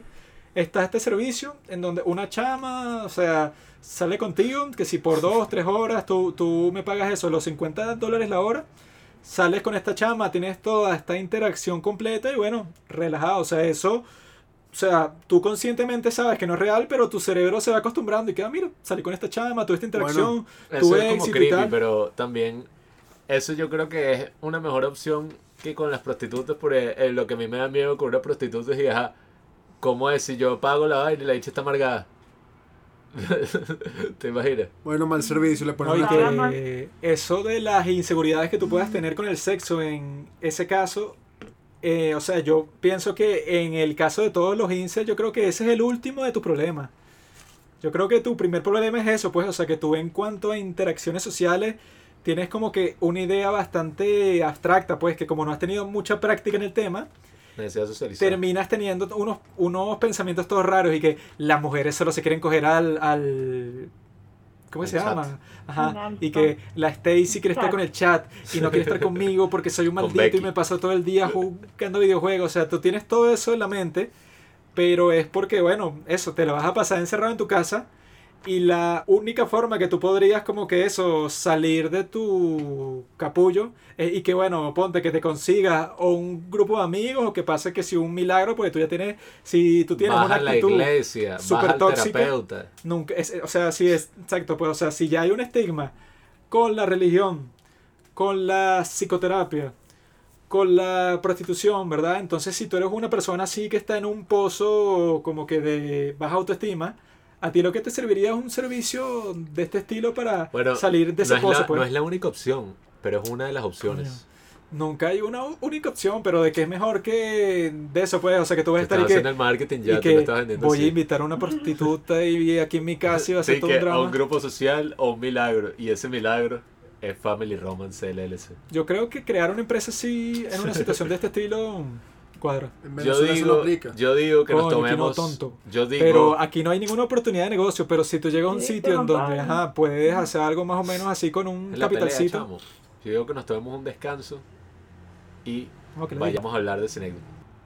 Para aprovechar que ahora estamos entrando en el área cinematográfica, me gustaría hablar de la película que llevamos ticiando por Instagram todo este tiempo. Una de las mejores películas de toda la historia de la humanidad. También una de las grandes películas que no son tan conocidas. Y que creo que es perfecta para todo este tema de la simulación, porque precisamente cuando pensamos en hacer un podcast sobre este tema, ya nos íbamos por las más conocidas, pues.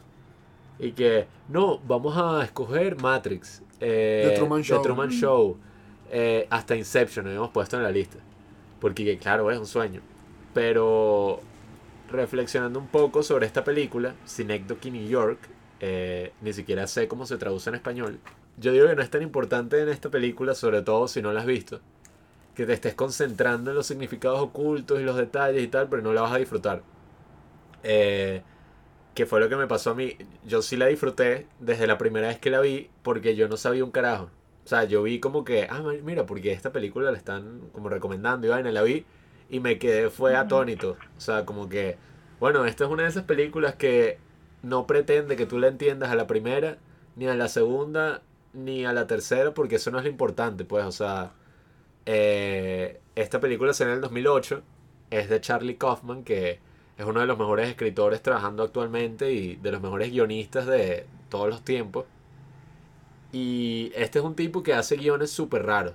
O sea, ya hablamos antes de que hizo Being John Malkovich y otra que es Adaptation que este Nicolas Cage interpreta a, dos gemel- a unos gemelos.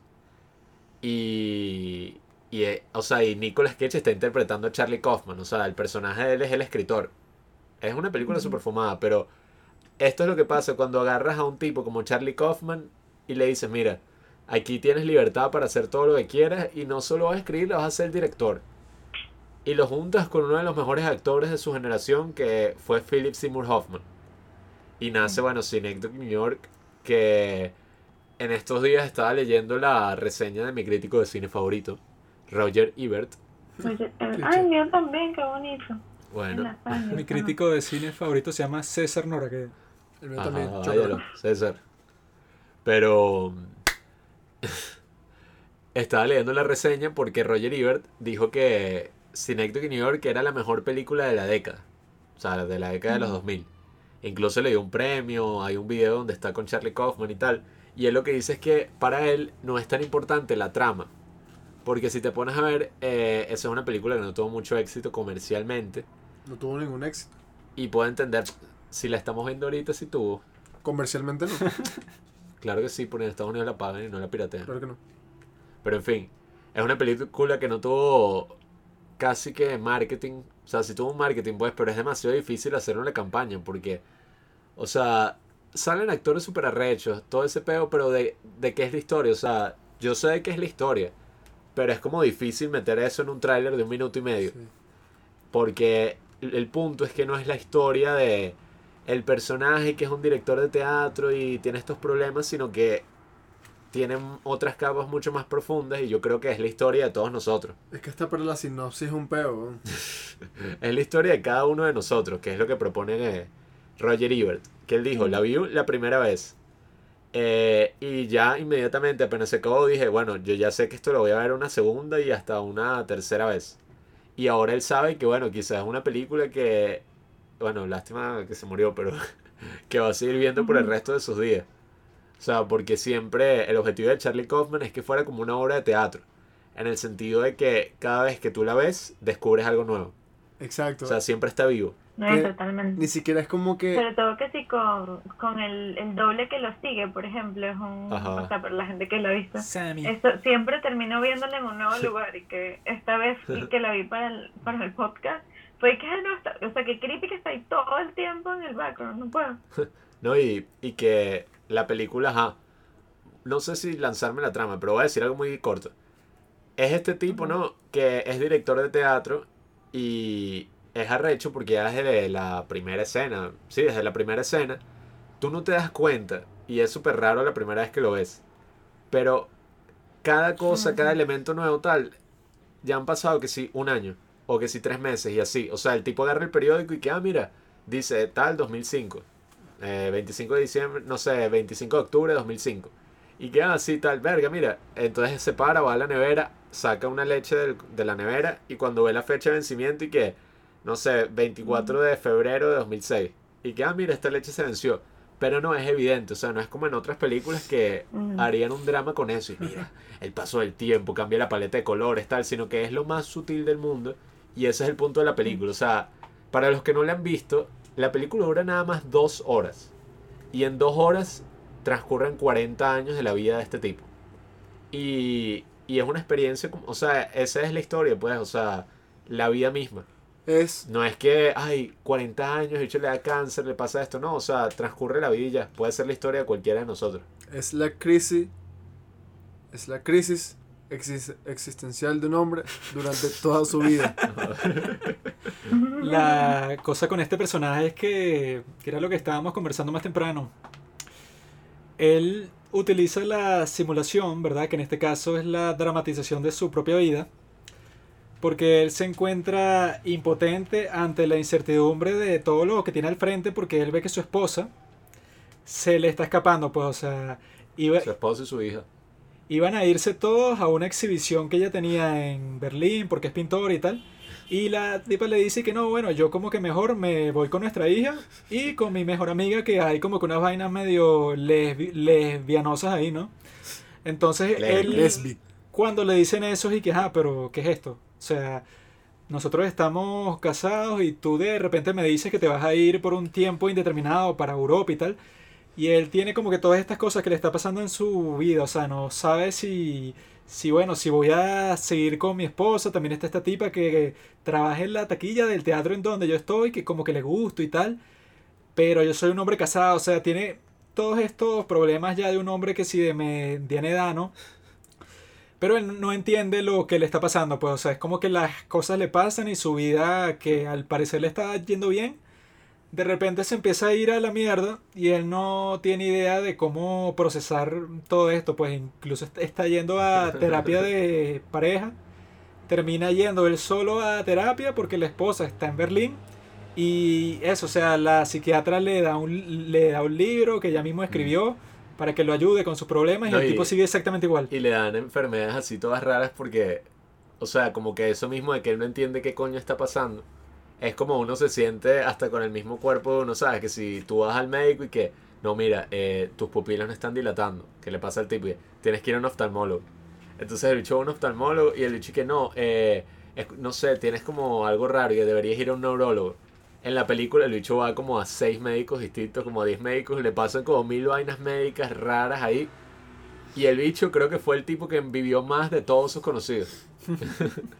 o sea, que como que esa falta de entendimiento así en las cuestiones médicas es lo mismo que con su vida, pues, con el día a día. Entonces él como que piense y que bueno, si no puedo buscarle la lógica a lo que está pasando, voy a tratar de dramatizar toda mi vida. O sea, hacer que el arte que yo estoy haciendo, las obras de teatro, ya bueno, ya me olvido de todo eso y que no, personaje y tal, o sea, tratar de hacer cualquier clase de ficción sino que voy a recrear mi vida exactamente igual con la esperanza que yo viéndola desde fuera pueda entender qué coño está pasando como un, o sea, como un escritor con su guion, pues. O sea, que yo pueda como que decir claramente que, bueno, la motivación de este personaje es esta, hizo esto por tal cosa, o sea, porque él quiere ver y que, bueno, capaz de esa forma me, me doy cuenta de una vez por todas y que mi esposa me dejó por esto. Y mis relaciones no funcionan por, por tal cosa. Y él se pasa persiguiendo eso toda la película y nunca llega a conseguir lo que quiere. Pues él, y que bueno, Pero hasta a niveles, o sea, monumentales, pues. sí, él, yo, o sea, que no sale explícitamente en la película, pero supongo que lo que piensa es, y que bueno, si simulo mi vida real de la manera más precisa posible, va a llegar al punto en donde por fin me voy a dar cuenta de, de dónde surgen todas las catástrofes. Pues, o sea, si yo llego a crear una sociedad súper grande en donde yo tome en cuenta todas las variables y todas las cosas raras que pueden causar los males de, de mi vida, entonces yo por fin voy a entender por qué pasaron y voy a estar en calma. Pues. Y eso es algo que, que a todos los artistas en- desde un punto a otro los motivan a hacer, pues casi que hasta una escuela. En el sentido de que, bueno, tu, sa- tu arte nace de ti mismo. Lo que hablamos la otra vez, lo más personal es lo más creativo. Sí. Entonces, eh, ahí hay una fina línea que creo que es lo que la gran revelación que tuvo Juanqui esta última vez que la vio. Que el tipo prácticamente recrea toda su vida, pero no estamos hablando de como hacen los directores en, aquí, pues en la vida real. si es que es la vida real. Que no es que el bicho que, ay, bueno, voy a hacer una obra sobre la pelea que tuve con Robinson. O sobre tres amigos que hacen un podcast y entrevistan a su hermana. No. O sea, el bicho literalmente reconstruye todo. O sea, construye una ciudad Todas las cosas exactamente igual le, a Nueva que- York. que le pasan en tiempo real, pues. O sea, es tan absurdo porque construye un Nueva York ficticio donde hay puras actores, ¿no? Después construye otro Nueva York dentro de ese Nueva York Sí. y así 15 mil millones de veces. Llega hasta el punto que si él hizo algo en la mañana, los, los actores que lo interpretan a él lo están representando en la tarde. O sea que todo está bueno. Él ya llega un punto de desesperación absoluta que ya dice, y que bueno, como dijo Pablo, pues que ya no estoy viviendo mi vida, sino estoy viendo eh, qué carajo pasó con el pasado que me dejó en este punto en que me siento miserable. Y en esa ciudad que Sí, todo en teoría es. No, Que habla todo. tú. teoría nació rapidito de lo que el, el comentario que le dijo la esposa al principio, como que muy bien lo que hiciste, muy bien que tengas eh, mucho éxito en las críticas y tal, pero al final siento que no estás haciendo nada personal, que esto no Sí. es un logro. Mm. Y Y que por solo estás montando la obra de alguien más. Ujú. Lo Eso fino, lo digo yo también. lo fino es que Ah, en esa ciudad, él como que, se- eh, como que en esa ciudad se representa todo lo que él está viviendo, pues que es un caos prácticamente. O sea, la ciudad esta sí cada vez como más caótica y lo muestran de la manera más sutil del mundo, que sí, Sí, explosiones a lo lejos, tiros y tal. Y así es como ese bicho tiene la mente, pues. Y me pasó la primera vez que vi la película, que yo vi a, a su esposa, a la primera. Adele, Adele. como que esta hecha sí es maldita, toda indiferente ahí, no se entrega a su hija, no se entrega a su esposo. La hija le dice que está cagando verde, a ella no le importa. Y de ahí que esta es una maldita, pero yo siento como que la película lo muestran desde el punto de vista de Philip Seymour Hoffman, ¿no? De Kaden Cotard. Pero es porque el bicho es un narcisista, ¿no? Entonces como todo lo ves desde su punto de vista, todo este, basado en sus deseos, ¿no? Muestran como que a la esposa como una maldita, pero es porque así Kaden la ve. Pero si te pones a ver, al final de la película, él llega a resolver no lo que quería resolver. O sea, él quería como que resolver sus frustraciones, su, todo lo que le afectaba, pero terminó resolviendo lo de los demás. O sea, Mm. pero no como de manera directa, como que, ah, lo que yo vivo es lo que los demás viven. Entonces yo me pongo a pensar y que, ¿qué pasa si la película no la muestran en los ojos de Philip Seymour Hoffman, sino desde la esposa? Capaz, Su propio mundo. Philip es el maldito y la esposa es la, es la que coño, la, la buena, por así decirlo. Y lo interesante, una curiosidad aquí, que Adele, el significado de ese nombre es como amabilidad, nobleza, como una Ah, tipa sí, yo entregada. vi, yo vi. Y su apellido es Lack, o sea, Adele Lack, que en inglés sería falta de Adele, falta de amabilidad, falta de nobleza, falta de entrega. Sí, es que el dicho pone puros elementos así, es como pero... Darth Vader. Darth Father. Y bueno, viste Pitch eh, Perfect. ¿no? Creo que Lack, En alemán es padre. creo que Lack en alemán, Eso sale en Pitch Perfect. creo que Lack en alemán es pintura o pintar. ¿Qué cosa? Lack en alemán es pintura o pintar, creo, que es la profesión de Adele, pues.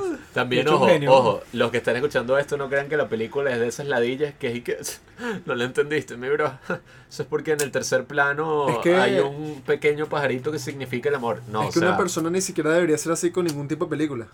Y hay que- películas que son así. Pero, Pero que es malo que sean así, pues. sí, o sea, esta película es así, pero para motivarte a descubrirla cada vez que la ves. O sea, pequeños elementos, la A hace mí más interesante. me pasó algo parecido de lo que le pasa a Kaden Kotar en la película. Porque yo en estos días estaba leyendo mi diario, ¿verdad? Y yo pensé, y que bueno, este diario debe tener una función práctica, eh, además de la que ya tiene, de documentar las cosas, ¿no? Que le, pa- le pasan a uno.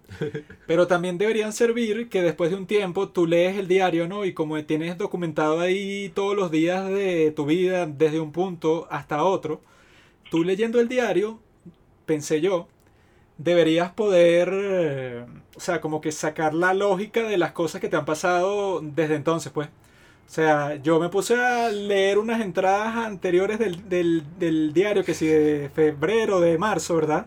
Los podcasts una mierda, Tratando nunca grabaré un de, podcast. de que, y que ver y que bueno, ¿cómo fue que un- una cosa llevó a la otra? Como que el efecto que tuvo la causa y la lógica de todas las cosas, pero no funcionó en lo absoluto. O sea, yo no quedé exactamente igual de que cuando empecé a leer el diario, de que cuando lo terminé de leer, pues. No. Y que de las dudas que yo ¿sabes qué me tenía de las cosas que me habían pasado hasta ahora, no tengo idea de por qué pasaron, o sea, cuál es la lógica que está detrás de todo eso. Y quizás no hay ninguna lógica ya, sino es eso, pues, o sea, es algo que simplemente no se puede determinar específicamente.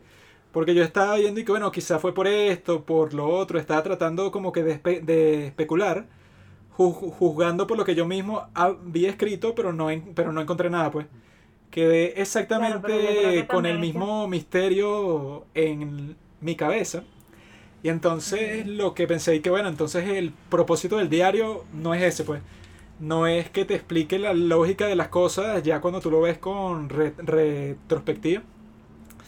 Sino es eso, pues, como que documentar lo que tú estás pensando en el momento, pues, que sí, como un registro histórico, pero de que te va a ayudar a entender tu vida como quería ser este personaje en esta película, no. como que no funciona para eso. ¿Quieres decir tú, Andrés? Ajá, que yo no digo que no, pero que también tiene que ver con que capaz, o sea, te está haciendo las de febrero, pero por ejemplo, Mantione, mi amiga Andrea Martione, ella que me estaba contando de repente de la nada me mandó una página de su diario de 2012 No, no. y de yo, ajá, aquí que no, Andre- hoy iba a salir con Andrea y me plantó porque fue a, a la Universidad Metropolitana a acompañar a, a su amiga a clase, pero yo sé que en verdad va a ir es para estoquear a mi ex, que yo en 2012 está, me gustaba demasiado y yo iba y no sé qué, y al final en 2017 o as- o así terminé siendo su novia y yendo con él a la universidad. Entonces, es, una cosa que, bueno, yo. capaz falta unos años y después en unos años lo lees y es como que, bueno, creo que sí hay un cambio aquí, o sí hay un cambio de perspectiva de que yo evidentemente ahora veo demasiado diferente a esta persona que como la veía en 2012 cuando iba a perseguirla, bueno, También yo a creo que. Puede estar el cambio de perspectiva, pero yo lo que estaba buscando era un por qué, pues. y yo creo que es a por- través de la reflexión. que es que, ¿por qué pasó esto, lo otro y tal y eso? O sea, tratando de reflexionar ahora La- con la, la nueva cosa- perspectiva del Ajá. presente. Ya, Pero, pero, perdón nada, por- seguí igual. interrumpir, pero lo mismo, o sea, es como que también, o sea, mientras más información, lo que estamos a- hablando de lo que él construyó, mientras más información, mejor. Entonces, ¿qué pasa? Que eso, o sea, esto que estoy diciendo me da como a una perspectiva, pero también sí que informa lo que estoy diciendo, porque capaz entonces puede ser que yo idealizaba a esta persona porque si desde 2012 Mm. estaba, ¿sabes? Medio ahí, ah, me gusta tal. Y luego cuando, cuando las cosas se materializan, pues capaz entonces no lo hice todo de la mejor manera porque lo tenía idealizado o lo que sea. Sí. Eh, no sé, o sea, yo siento que también es que sí, sí que puedes eh, sacar conclusiones de estas cosas, pero también, no sé, el tiempo evidentemente sí es una variable. Yo o sea, además creo- de todas las especificidades posibles, el tiempo también. Yo creo que tengo que tomar la lección que creo que fue la que le quedó a Kaden al final de Synecdoche New York, Ajá, eso es lo que te que es que iba para allá. a él le toca tocar, ¿qué? Le, le toca tocar, upa. Le toca interpretar el personaje de Ellen, que es la señora de limpieza de su ex esposa. Entonces él, a través de la actuación, ¿verdad? Se mete en el personaje, pero exageradamente, pues el tipo, Limpia todos los días la casa. sí, o sea, limpia todos los días la casa y está viviendo con el esposo de ella. eh, Y en una escena como que le crece una vagina, porque ¿Qué? sí, cuando está aquí en el baño y que límpiate. Ah, sí. Sí, ah, eh, sí, eh, como que él, bueno, o sea, te lo pone así de Se una manera como que onírica, ¿no? De que él se convierte casi que literalmente en esta señora que sí de sesenta y pico de años, ¿no? Señora de servicio. Cuando él lleva toda la película obsesionándose con Kaden Kotar, pues. A Kaden solo le importa Kaden, entonces él está ahí que, bueno, ¿qué me habrá pasado a mí cuando interactúe con tal persona? Pero él le da igual todas las otras personas de su vida, pues. Él nunca se pregunta y que, ah, ¿cuál debe ser la perspectiva de ella con respecto a mí? Sí. Y de qué debe pensar mi esposa cuando yo hago esto, ¿Cuál- Eso qué debe pensar Hazel cuando yo hago, o sea, cua- cuando la rechacé o cuando tuve disfunción eréctil frente a ella. O sea, él solo piensa en cuál es su reacción frente a las cosas que le pasan o lo que él hace, ¿no? Hasta que a través de la actuación, ¿verdad? En la película te lo muestran que él básicamente se convierte literalmente en esta persona, ¿no? Y él llega a ver que todas las cosas que esta señora de sesenta y pico años ha vivido se parecen muchísimo a todas las desesperaciones y a todas las tragedias que él mismo, que es completamente distinto a ella, pues que es un director de teatro de, de Nueva York, todo bohemio, ¿no? Pero él se da cuenta, eso, literalmente poniéndosele los, los- zapatos de otra persona, que bueno, o sea, que lo que él pensaba y que no, yo voy a sacar una revelación arrechísima si simulo exactamente todas las cosas que me han pasado a mí en la vida, ¿verdad? Que por eso es que hice la analogía de yo mismo vi- viendo las entradas pasadas de mi, de mi diario, que es como que yo me pongo y que bueno, voy a dramatizar todo eso que me, que me pasó a mí en la vida real, que está documentado en el diario, para que cuando yo lo vea así sobre un teatro, o sea, por fin pueda entender cómo que fueron desarrollándose las cosas. Ese es como un esfuerzo de ver la cosa desde afuera, ¿no? Sin embargo, eh, sigues viendo y pintando todo desde tu propia perspectiva.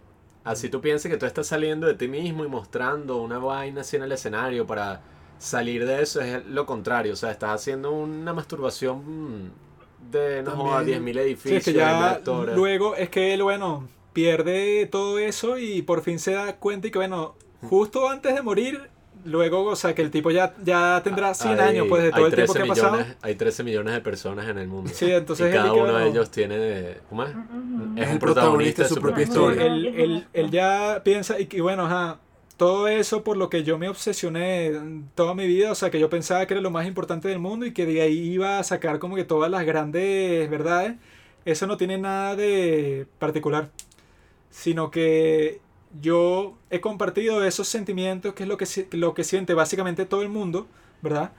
Y lo que tuve que haber hecho desde el principio es dejar de mirarme a mí mismo y de obsesionarme y que, bueno, qué estaba pensando yo en tal momento o qué fue lo que me llevó a caer en esto o en lo otro. Y ver es hacia afuera, pues, a ver a las otras personas y preguntarme qué, o sea, qué es lo que le está pasando a ellos y cómo yo puedo que sí ayudarlos de alguna forma, ¿no? Cuando Sí. él está en, en el cuerpo de esta persona, ve que ella, bueno, tiene como que toda una nostalgia con su madre y está traumada porque eh, su esposo ya, ya no le importa a ella en lo absoluto y su trabajo, bueno, es señora de limpieza, pues. Y que ella Su tiene así... homosexual, Eric. Sí, o sea, entonces está su- súper triste, pues, porque ella misma dice que, bueno, yo para esta edad, yo pensé que iba a tener hijos, yo tenía todo un sueño con mi madre, que bueno, que cuando yo, tuvi- que cuando yo tuviera hijos, iba a tener la misma tradición que ella tenía conmigo, de ir a hacer un picnic y tal, pero eso simplemente nunca pasó. Es que cuando dijiste eso del diario, yo, yo lo que estaba pensando es que está bien reflexionar sobre las cosas pasadas. O sea, lo que propone André, que bueno, eso hasta un punto está bien porque uno reflexiona sobre cómo era antes, cómo ha cambiado, por qué es como es. Sin embargo, yo he tenido miles de situaciones en mi vida donde la reflexión personal llega hasta un sitio y ya. O sea, yo no, yo no creo que ni puedo contar las veces que yo he dicho y que, mira, ves, y que ese bicho sí es huevón, mira lo que está haciendo, eso es porque esto, esto. Y tengo la verdad enfrente, pero no la veo y ya. O sea, tengo un ejemplo muy claro que es medio feo, pero creo que lo voy a contar, pues no, no creo que haya daño en esto. Que nada, nosotros estábamos ha- haciendo un, trabajando en un proyecto X con esta persona que era medio ambigua respecto a donde vivía. O sea, nosotros dijimos, mira, te mandamos un taxi, eh, como tenemos plata aquí por este proyecto, le estamos mandando un taxi a cada uno a su casa para que lo traiga a la hora que es acá. Pero esta persona era como medio ambigua respecto a donde vivía, respecto a las cosas que hacía. Y Juanqui y yo, todos malditos, empezamos a crearnos una teoría conspirativa. Y que, no, quizás ella está secuestrada. Quizás esas personas que dicen ser sus padres no son sus padres en verdad. Toda una teoría así loca. Porque había como cosas que simplemente no nos podemos explicar. Teníamos, yo tenía 17, éramos menores.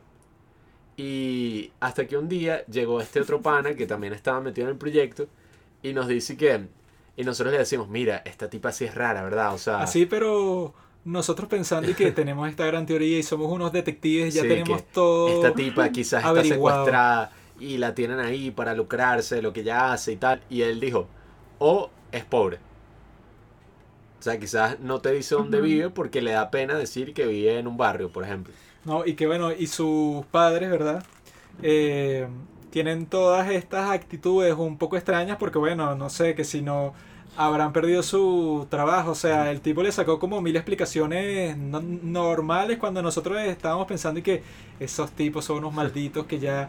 a- a- ella, por eso es que no habla mucho de su vida personal, porque ella en verdad eso no son sus padres, esa vino de otro país. O sea que muchas veces uno en esta especie de reflexión se crea una mente y, y es precisamente la teoría que tenía Roger Ebert que en Synecdoche, New York, él construye ¿no? toda Nueva York. Y son como estos galpones, o sea, son como un galpón gigantesco donde adentro hay puros edificios, donde hay como pequeños cuadrados así, donde Ventanas, hay... ventanas. Sí, como imagínate eso, pues como distintas ventanas así, pero no hay paredes. Y eh, eso es básicamente lo que uno hace en su día a día. O sea, no es que yo tenga una imagen de Robinson como Robinson es en verdad. Ni tengo una imagen de Juanqui como Juanqui es en verdad, sino que yo mismo creo una imagen de Juanqui, una imagen de Robinson para poder comprenderlos. Y esa imagen la creé yo, o sea, tiene como todos mis propios prejuicios, mis Si propias tú tuvieras cosas. una imagen mía como soy en verdad, te suicidaría.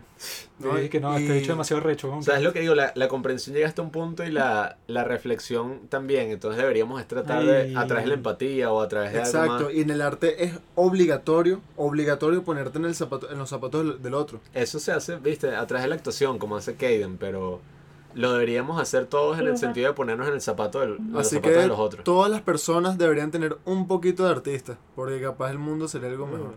Todos Falta somos por todos. Contar algo. cosa, no sé si... Uy, perdón. No, Dile. tranquilo. Que no sé si han escuchado la canción esta Song for Kaden. Ajá, eh, sí, sí. Está en el soundtrack.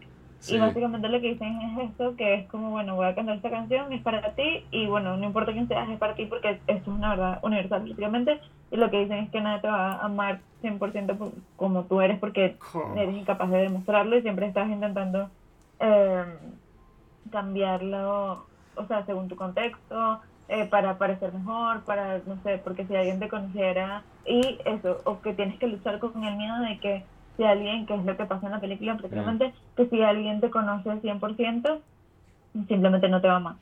Yo siento que uno de los mayores aciertos de la película es que está como que estructurada como un sueño, pues. Y creo que Kaufman lo dijo. Y que bueno, yo estructuré el guion de esta Kaufman. película como un sueño. Y a mí me pasa que cuando tengo pesadillas, sobre todo, como que me pregunto cuando me despierto y que, ah, pero ¿por qué pasó esa vaina tan triste?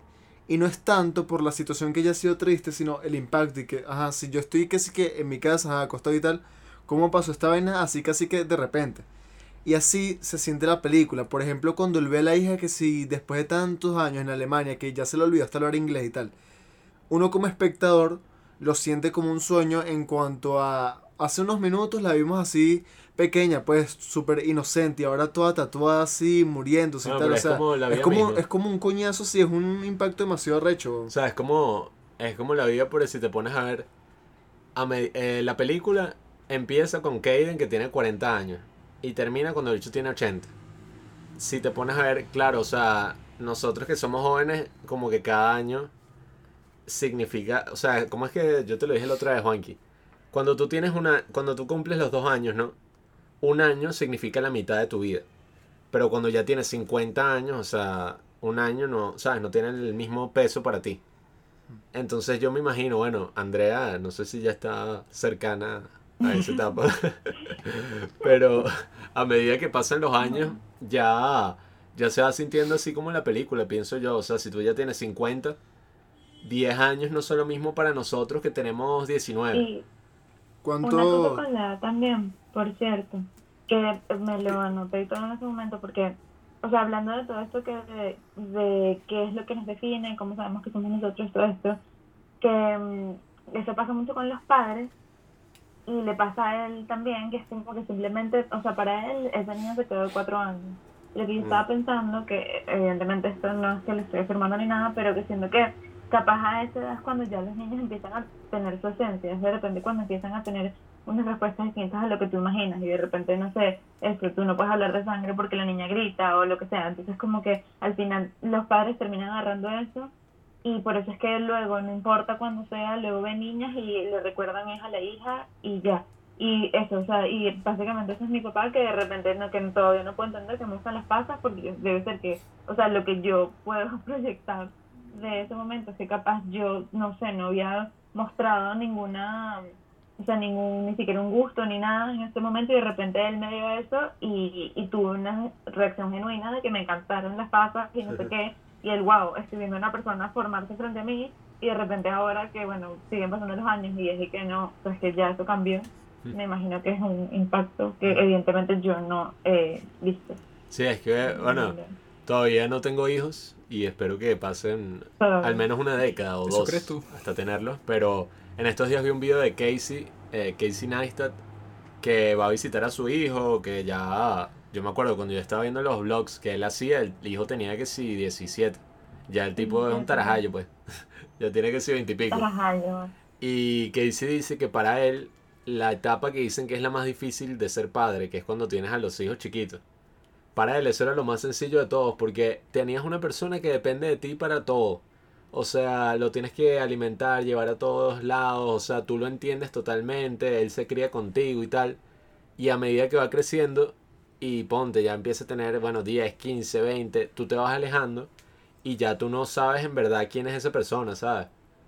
O sea, ya si tu hijo tiene 30, vive en otro país y no hablas, no sé, una vez al mes con él, ya tú no, o sea, no tienes casi que ni idea de quién era ese niño de 5 años que tú le hacías todo, lo educaste, etcétera, pues, o sea, que lo comprendías al Y que 100%. justamente por todo lo que eh, hemos hablado de lo social y del contexto, o sea, es que eh, propicia eso, propicia que los niños se separen de los padres, propicia que no haya honestidad, propicia que eh, te digan simplemente unos axiomas de no puedes, qué sé yo, robar o qué sé yo, lo que sea, y si el niño lo hace, entonces siente que como el padre es la figura de autoridad, entonces no lo puede consultar, y ya desde el momento en que hay ese esa ro- rotura, supongo, de que ya eh, hay la primera inflexión de, mira, yo hice una cosa que no debía y no se la voy a contar mi papá, dependiendo de Mm. toda esta interacción, ya ahí empieza una vida paralela, como lo veo yo.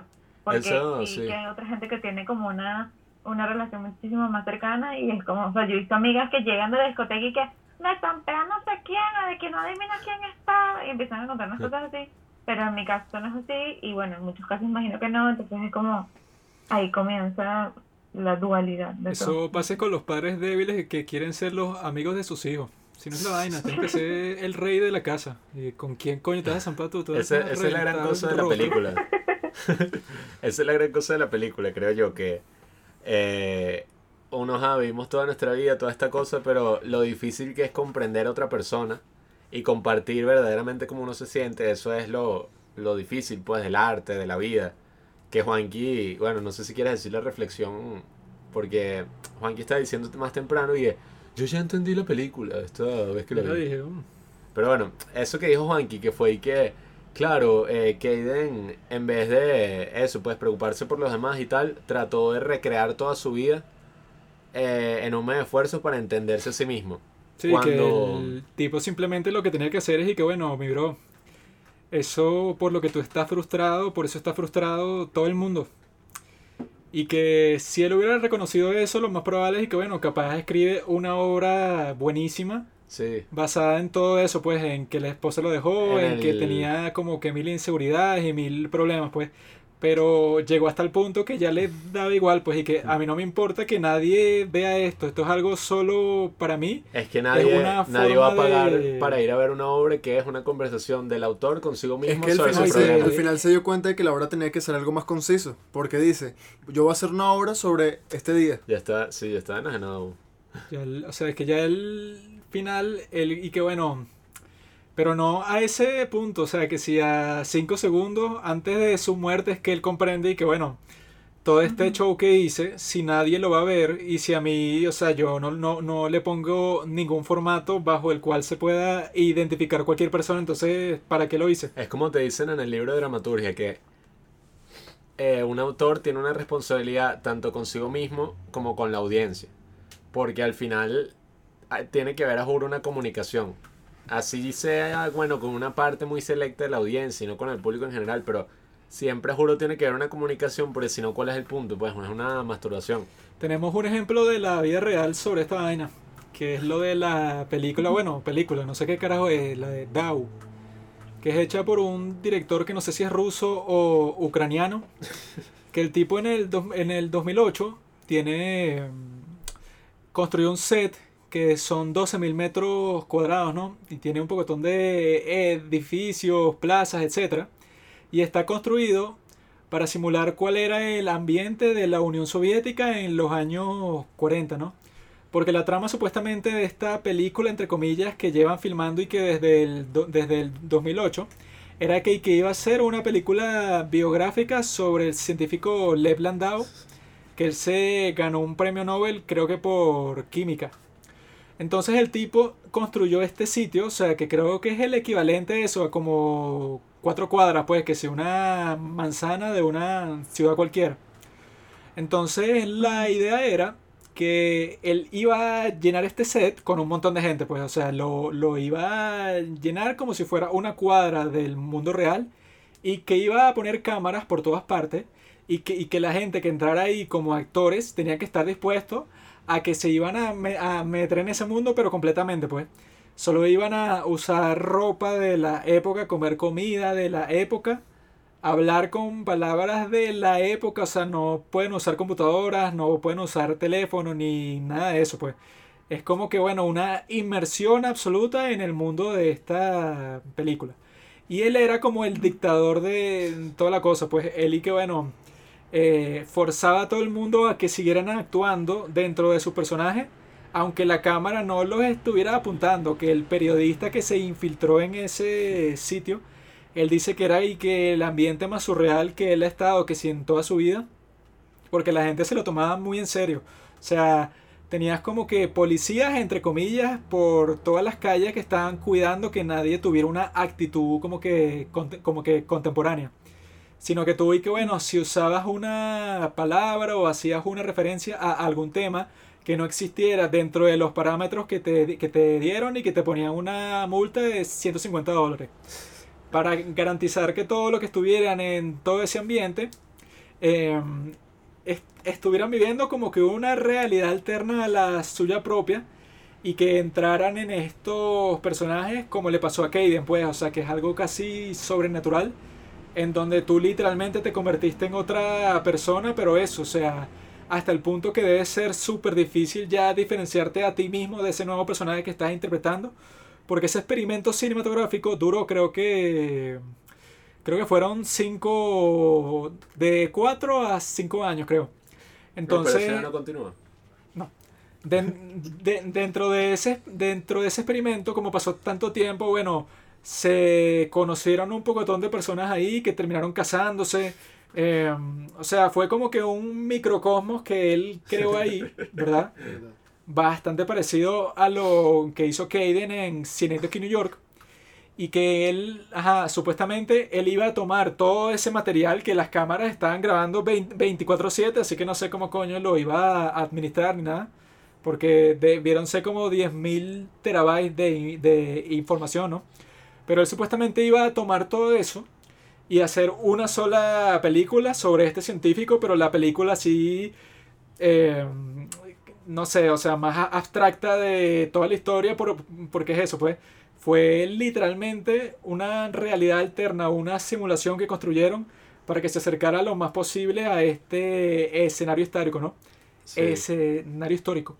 Pero lo que en verdad terminó haciendo él fue una exhibición de arte, ¿verdad? En donde tú entras y hay como, creo que son como 10 películas Sí, aquí distintas. sí que en- 12, 12 películas en una instalación de arte. Sí, o sea que tú entras y como que te dicen y que bueno, depende del estado de ánimo que tú tienes cuando entraste, bueno, ve esta película o ve esta, que esta se concentra en la historia de esta persona o en este personaje, que- o sea, pero que como que la cosa, no sé, no debe haber ningún equivalente en toda la historia del cine, pues, porque es eso, pues.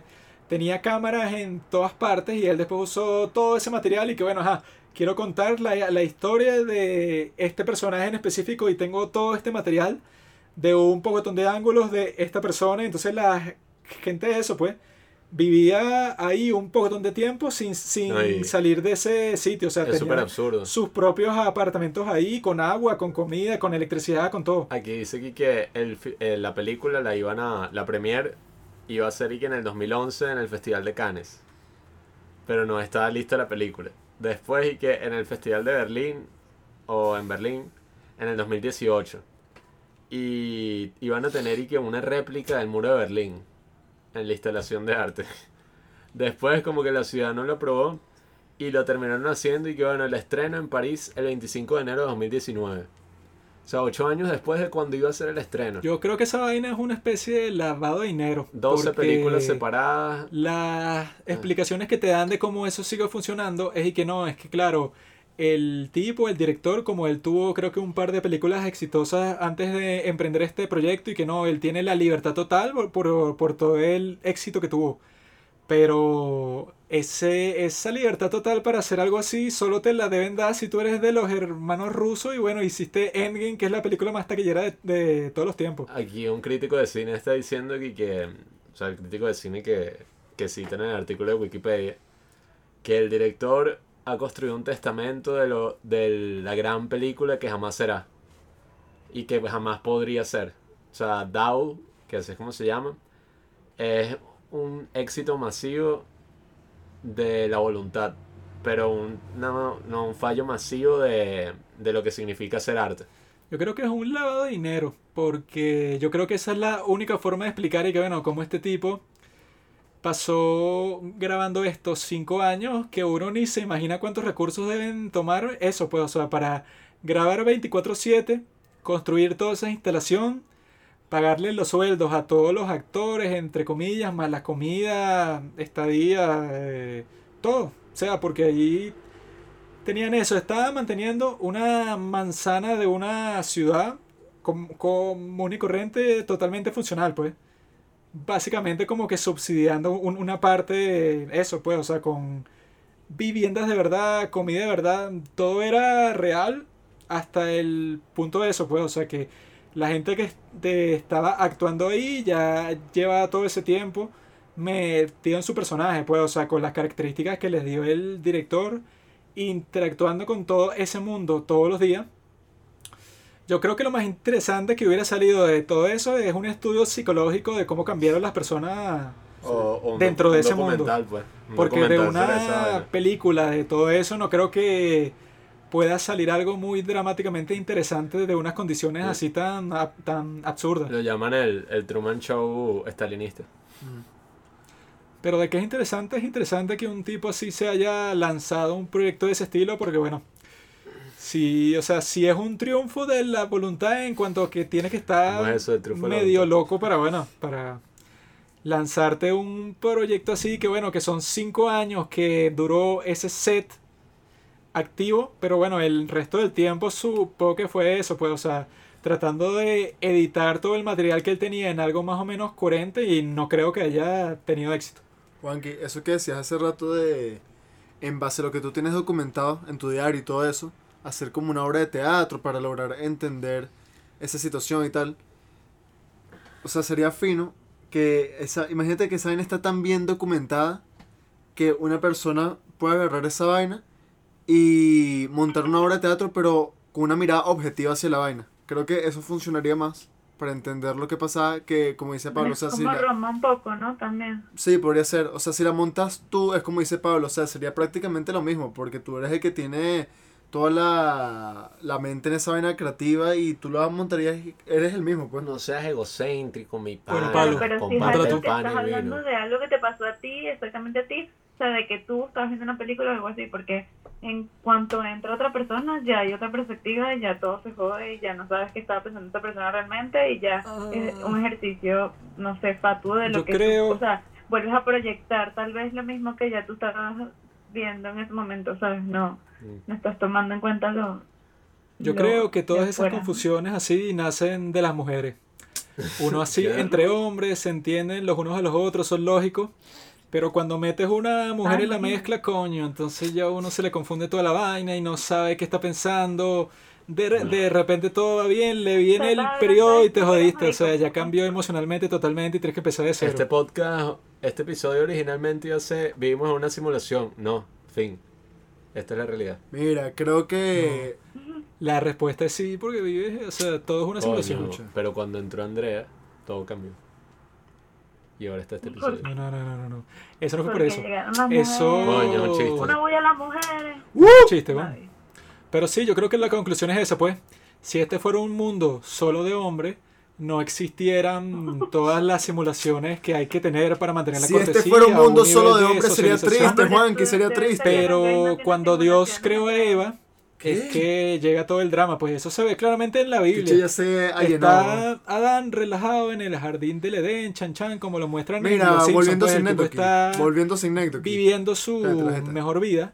Aparece Eva, que en este caso es Marge Simpson, y coño, ahí es que empieza el pecado, la serpiente, chan, pun, chin. Entonces Ok, es eso, pues las partes de mi diario que no se relacionan con mujeres están claras, pero le pones eso y, y ya todo se va a la mierda. Mira, en cuanto a sin Necdoki. Ok. Coño, Andrea va a decir algo, ¿qué? Yo, yo quiero decir Ah, algo ok, ok. rápido. Que, eh, o sea, que es una parte que, que también me llamó la atención, que Sí. es primera vez que le veo eh, o sea, la primera vez que la noto en esta película, que no sé la palabra en español, pero agency, ¿sabes? Cuando los, Agencia. eh, los personajes tienen, o sea, deciden exactamente qué hacer. Entonces es como, eh, hay un momento en el que el doble de, de Kaden tiene, empieza a tener agency. Y empieza a decir que, ah, no, yo, y el mismo Kaden es como que yo no haría eso. Y se empieza como a dudar eso y tal. Y luego al final, lo que termina pasando es que él está, o sea, termina estando más en paz porque él no tiene agency, él no tiene poder de decisión. Al final le están diciendo al oído eh, todas las cosas que tiene que hacer y eso es su manera de sentirse tan tranquilo y dejar de pensar en los problemas de salud, en que la muerte viene y bueno. Mm, Así es como le eso- gustaría eso me vivir a Robinson. Creo que Charlie Kaufman tenía presente a Synecdoche New York desde Adaptation. Porque en Adaptation hay una escena en la que Nicolas Cage, o sea, Charlie Kaufman, va a ver como a un tipo super, eh, super sabio en todo esto de la realización de guiones, ¿no? Robert McKee, amigo. Entonces, el otro que me cae mal, al Field. Todo eso mamacuevos. entonces Eso Charlie tú Kaufman, buscas los guiones que han escrito y que si no sé, Tutsi. Entonces Charlie Kaufman le pregunta a, ha hecho unas peliculitas medio malas, pero... Entonces Charlie Kaufman le pregunta a Robert McKee, ¿qué pasa si un escritor intenta crear una historia en la que no pasa nada, en la que la gente no cambia, no tiene epifanías? Lucha y se frustra y no se resuelve nada, más bien un reflejo del mundo real. Y en Synecdoche, o se plantea eso prácticamente porque el tipo no logra resolver su matrimonio, su vida amorosa es un desastre. Su obra probablemente nunca se complete. Y es prácticamente lo que plantea Charlie Kaufman, o sea, Nicolas Cage, o sea, Nicolas Cage, Charlie Kaufman en Adaptation en el 2002. Yo vi- Entonces, yo vi ya, ahí esa está teoría pre- por ahí. ya ahí está Synecdoche, no es una teoría, es lo que yo digo. Yo vi esa teoría por ahí, pero no, no me parece. Ok, Pero bueno, no me parece es porque, al menos en lo personal, no sé cómo lo ve a Charlie Kaufman, yo sí creo que, coño, en esta película sí se aprende una tremenda lección.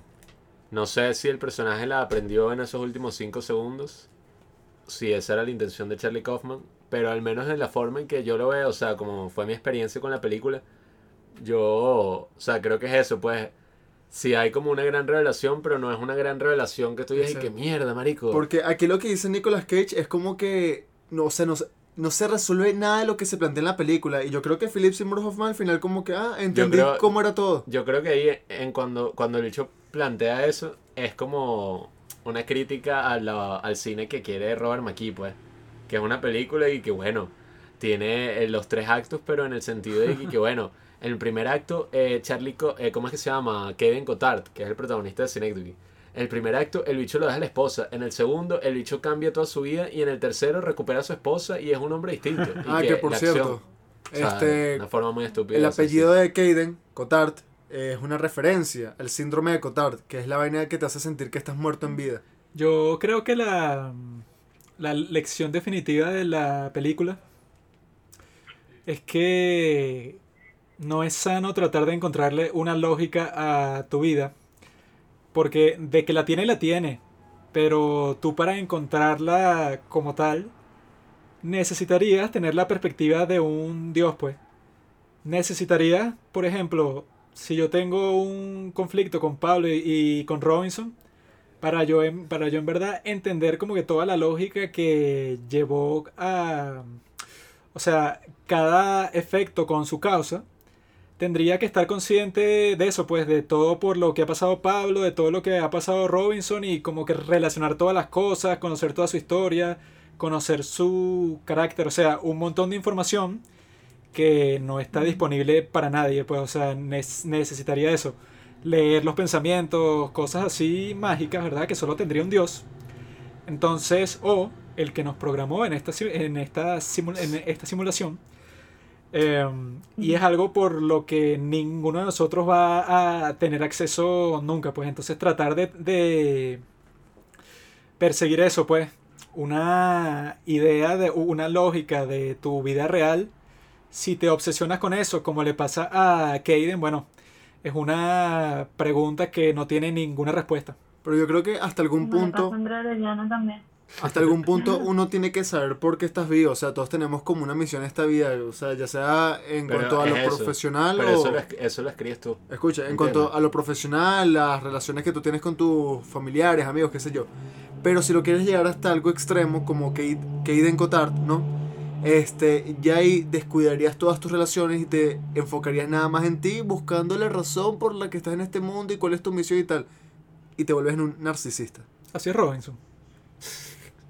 Yo, Siempre habla de él, yo, yo, yo. yo yo, personalmente vi, ajá, Synecdoche como todas las reflexiones que hemos dicho aquí, concuerdo con todo, prácticamente. Sin embargo, me gustaría ver qué opino de esta película cuando tenga la misma edad de Caden, que si cuando tenga 40 años o incluso dentro de 10 80, años. cuando tengas 80. Porque creo que el mayor ejercicio de, de todo eso es eso, pues, que las películas, como también dice Roger Ebert, las películas no cambian, pero nosotros sí. Y creo que eso es lo más interesante de ver cómo interpretaremos esta película al futuro, si esa fue la lección o si quizá interpretamos algo totalmente distinto en 10 años. Yo tengo un alma antigua, me lo han dicho mucho. Entonces cualquier interpretación que yo tengo ahorita va a ser válida en los próximos 50 años. Ok. Que eh, yo también un poco lo que le comentaba a Juan Pablo antes era que, mm, que sí que veo como, o sea, que, que lo que veo en la película, que por cierto, creo que estoy cerca de, eh, de aceptar que es mi película favorita, que destronó a todo y que es mi película favorita ahora. Eh, yo creo que lo que vi también ahí un poco es eso, es que em, al final los conflictos, o sea, no tienen que, o sea, para tú sentirte bien eh, acerca de esos conflictos, no tienes que entenderlos al 100%, porque lo que yo le explicaba a Juan Pablo, que no me quiero poner como muy personal aquí, pero, eh, o sea, comparo dos conflictos. Hay un conflicto que yo tuve con una pequeña relación que tuve, que la broma al final se terminó y yo no supe por qué y tampoco me importaba tanto, pero justo al año apareció el, la persona y me explicó el conflicto y todo tuvo sentido. O sea, todo, pero como si me hubiesen cambiado de blanco y negro a color, ahora entendía absolutamente todo y era como podíamos retomar, no una relación amorosa, pero hasta el día de hoy de amistad. Entonces era como que así es como me gustaría que fueran las cosas, simplemente como que, que hubieran explicaciones mágicas y tal, pero al final simplemente no es así. Y, y eso, y he tenido que mm, llegar a aceptar que, no sé, simplemente hay, hay veces que una parte de la historia no la vas a tener y ya está. Y, y no sé, o sea, y no solo obviamente en ese conflicto, sino en un montón de cosas que a mí me cuesta, o sea, incluso en, lo profesional, en lo laboral, o sea, en lo profesional en el sentido de, incluso cuando, cuando estudias, pero ya que si a un nivel más de máster o lo que sea, o también en las situaciones personales o profesionales en el sentido ya del, de laboral, todo esto, o sea, siento que es como, no te puedes poner a pensar en los conflictos más pequeños, porque tampoco ni siquiera te puedes poner a pensar en lo existencialista porque, no sé, nunca lo vas a resolver. Mientras más Entonces, sabes, creo que- más sabes que menos sabes. Sí, entonces a, a mí, o sea, en cuanto a esta película, lo que me ha servido también es lo que les conté, o sea, que no quedarme pegada en las especificidades, sino, no sé, intentar eso, buscar, no sé, tal vez la espiritualidad, pero de otra manera, como les comentaba con, con, esto, con los psicodélicos o lo que sea, pero, o sea, buscar otro tipo de soluciones en las que tú estés más en control. Y entonces siento que eso también es una de las moralejas ahí, eh, de lo de- que les comentaba de agency y de decisiones, que es como y yo creo que al final, o sea, no, no sé tampoco bien cómo interpretar el final, porque yo de hecho esta película no me he puesto como a pensarla demasiado ni nada. Eh, no sé cómo lo interpretaría, pero yo creo que lo que sí pienso es que no, él no al final no da cómo, con cómo hacer la obra. Porque eso que dice al final lo ha dicho como seis veces ya, o tres veces, no sé. Pero ya, o sea, no es como que ni siquiera lo dice de una manera diferente. Sino Por que eso- él siempre está jugando durante toda la película sobre cómo va, cómo lo va a llamar, ahora sí sé cómo hacerlo, no sé qué, y al final no termina cambiando nada. Por eso es que yo creo que si va a llegar un punto en donde nos demos cuenta que, como dice Nick Bostrom, estamos en una simulación.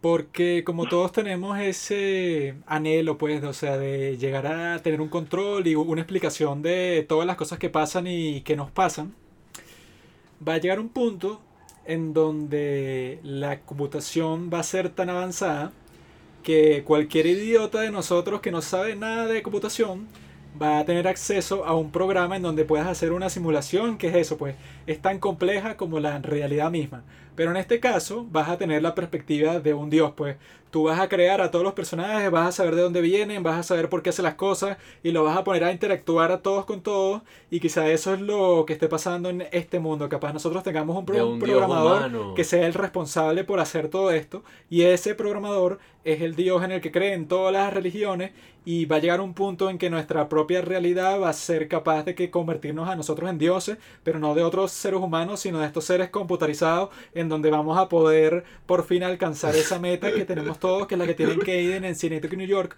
que es llegar a tener el control y tener todas las explicaciones lógicas de todas las cosas que están escondidas y que son misterios y que nosotros estamos persiguiendo por todo este tiempo.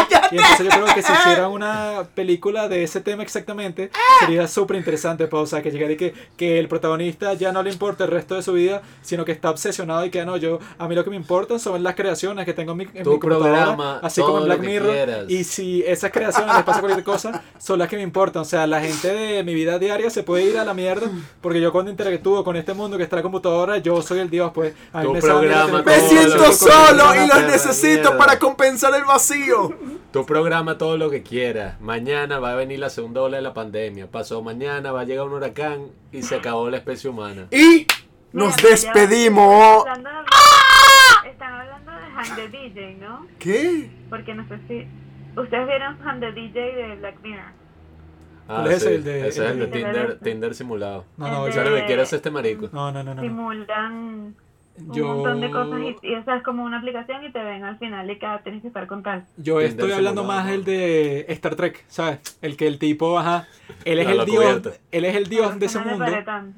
Y tiene a todas sus creaciones en la computadora y él en su vida real es un Ah, perdedor, no pero él le sabe a mierda su vida real porque él es un, di- un dios literal con respecto a las creaciones de esta computadora. Hermano, el mundo es tan aleatorio que si fuera una simulación, fuera una simulación de un dios maldito.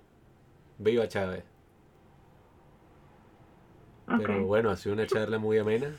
Eh, creo que ya todos hablamos alrededor de tres horas prácticamente sobre las grandes implicaciones de la realidad, del cine y de todo lo demás.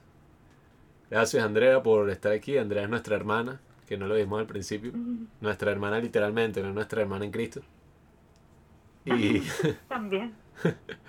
no sé, ¿tienes algo que decir Andrea para despedirte?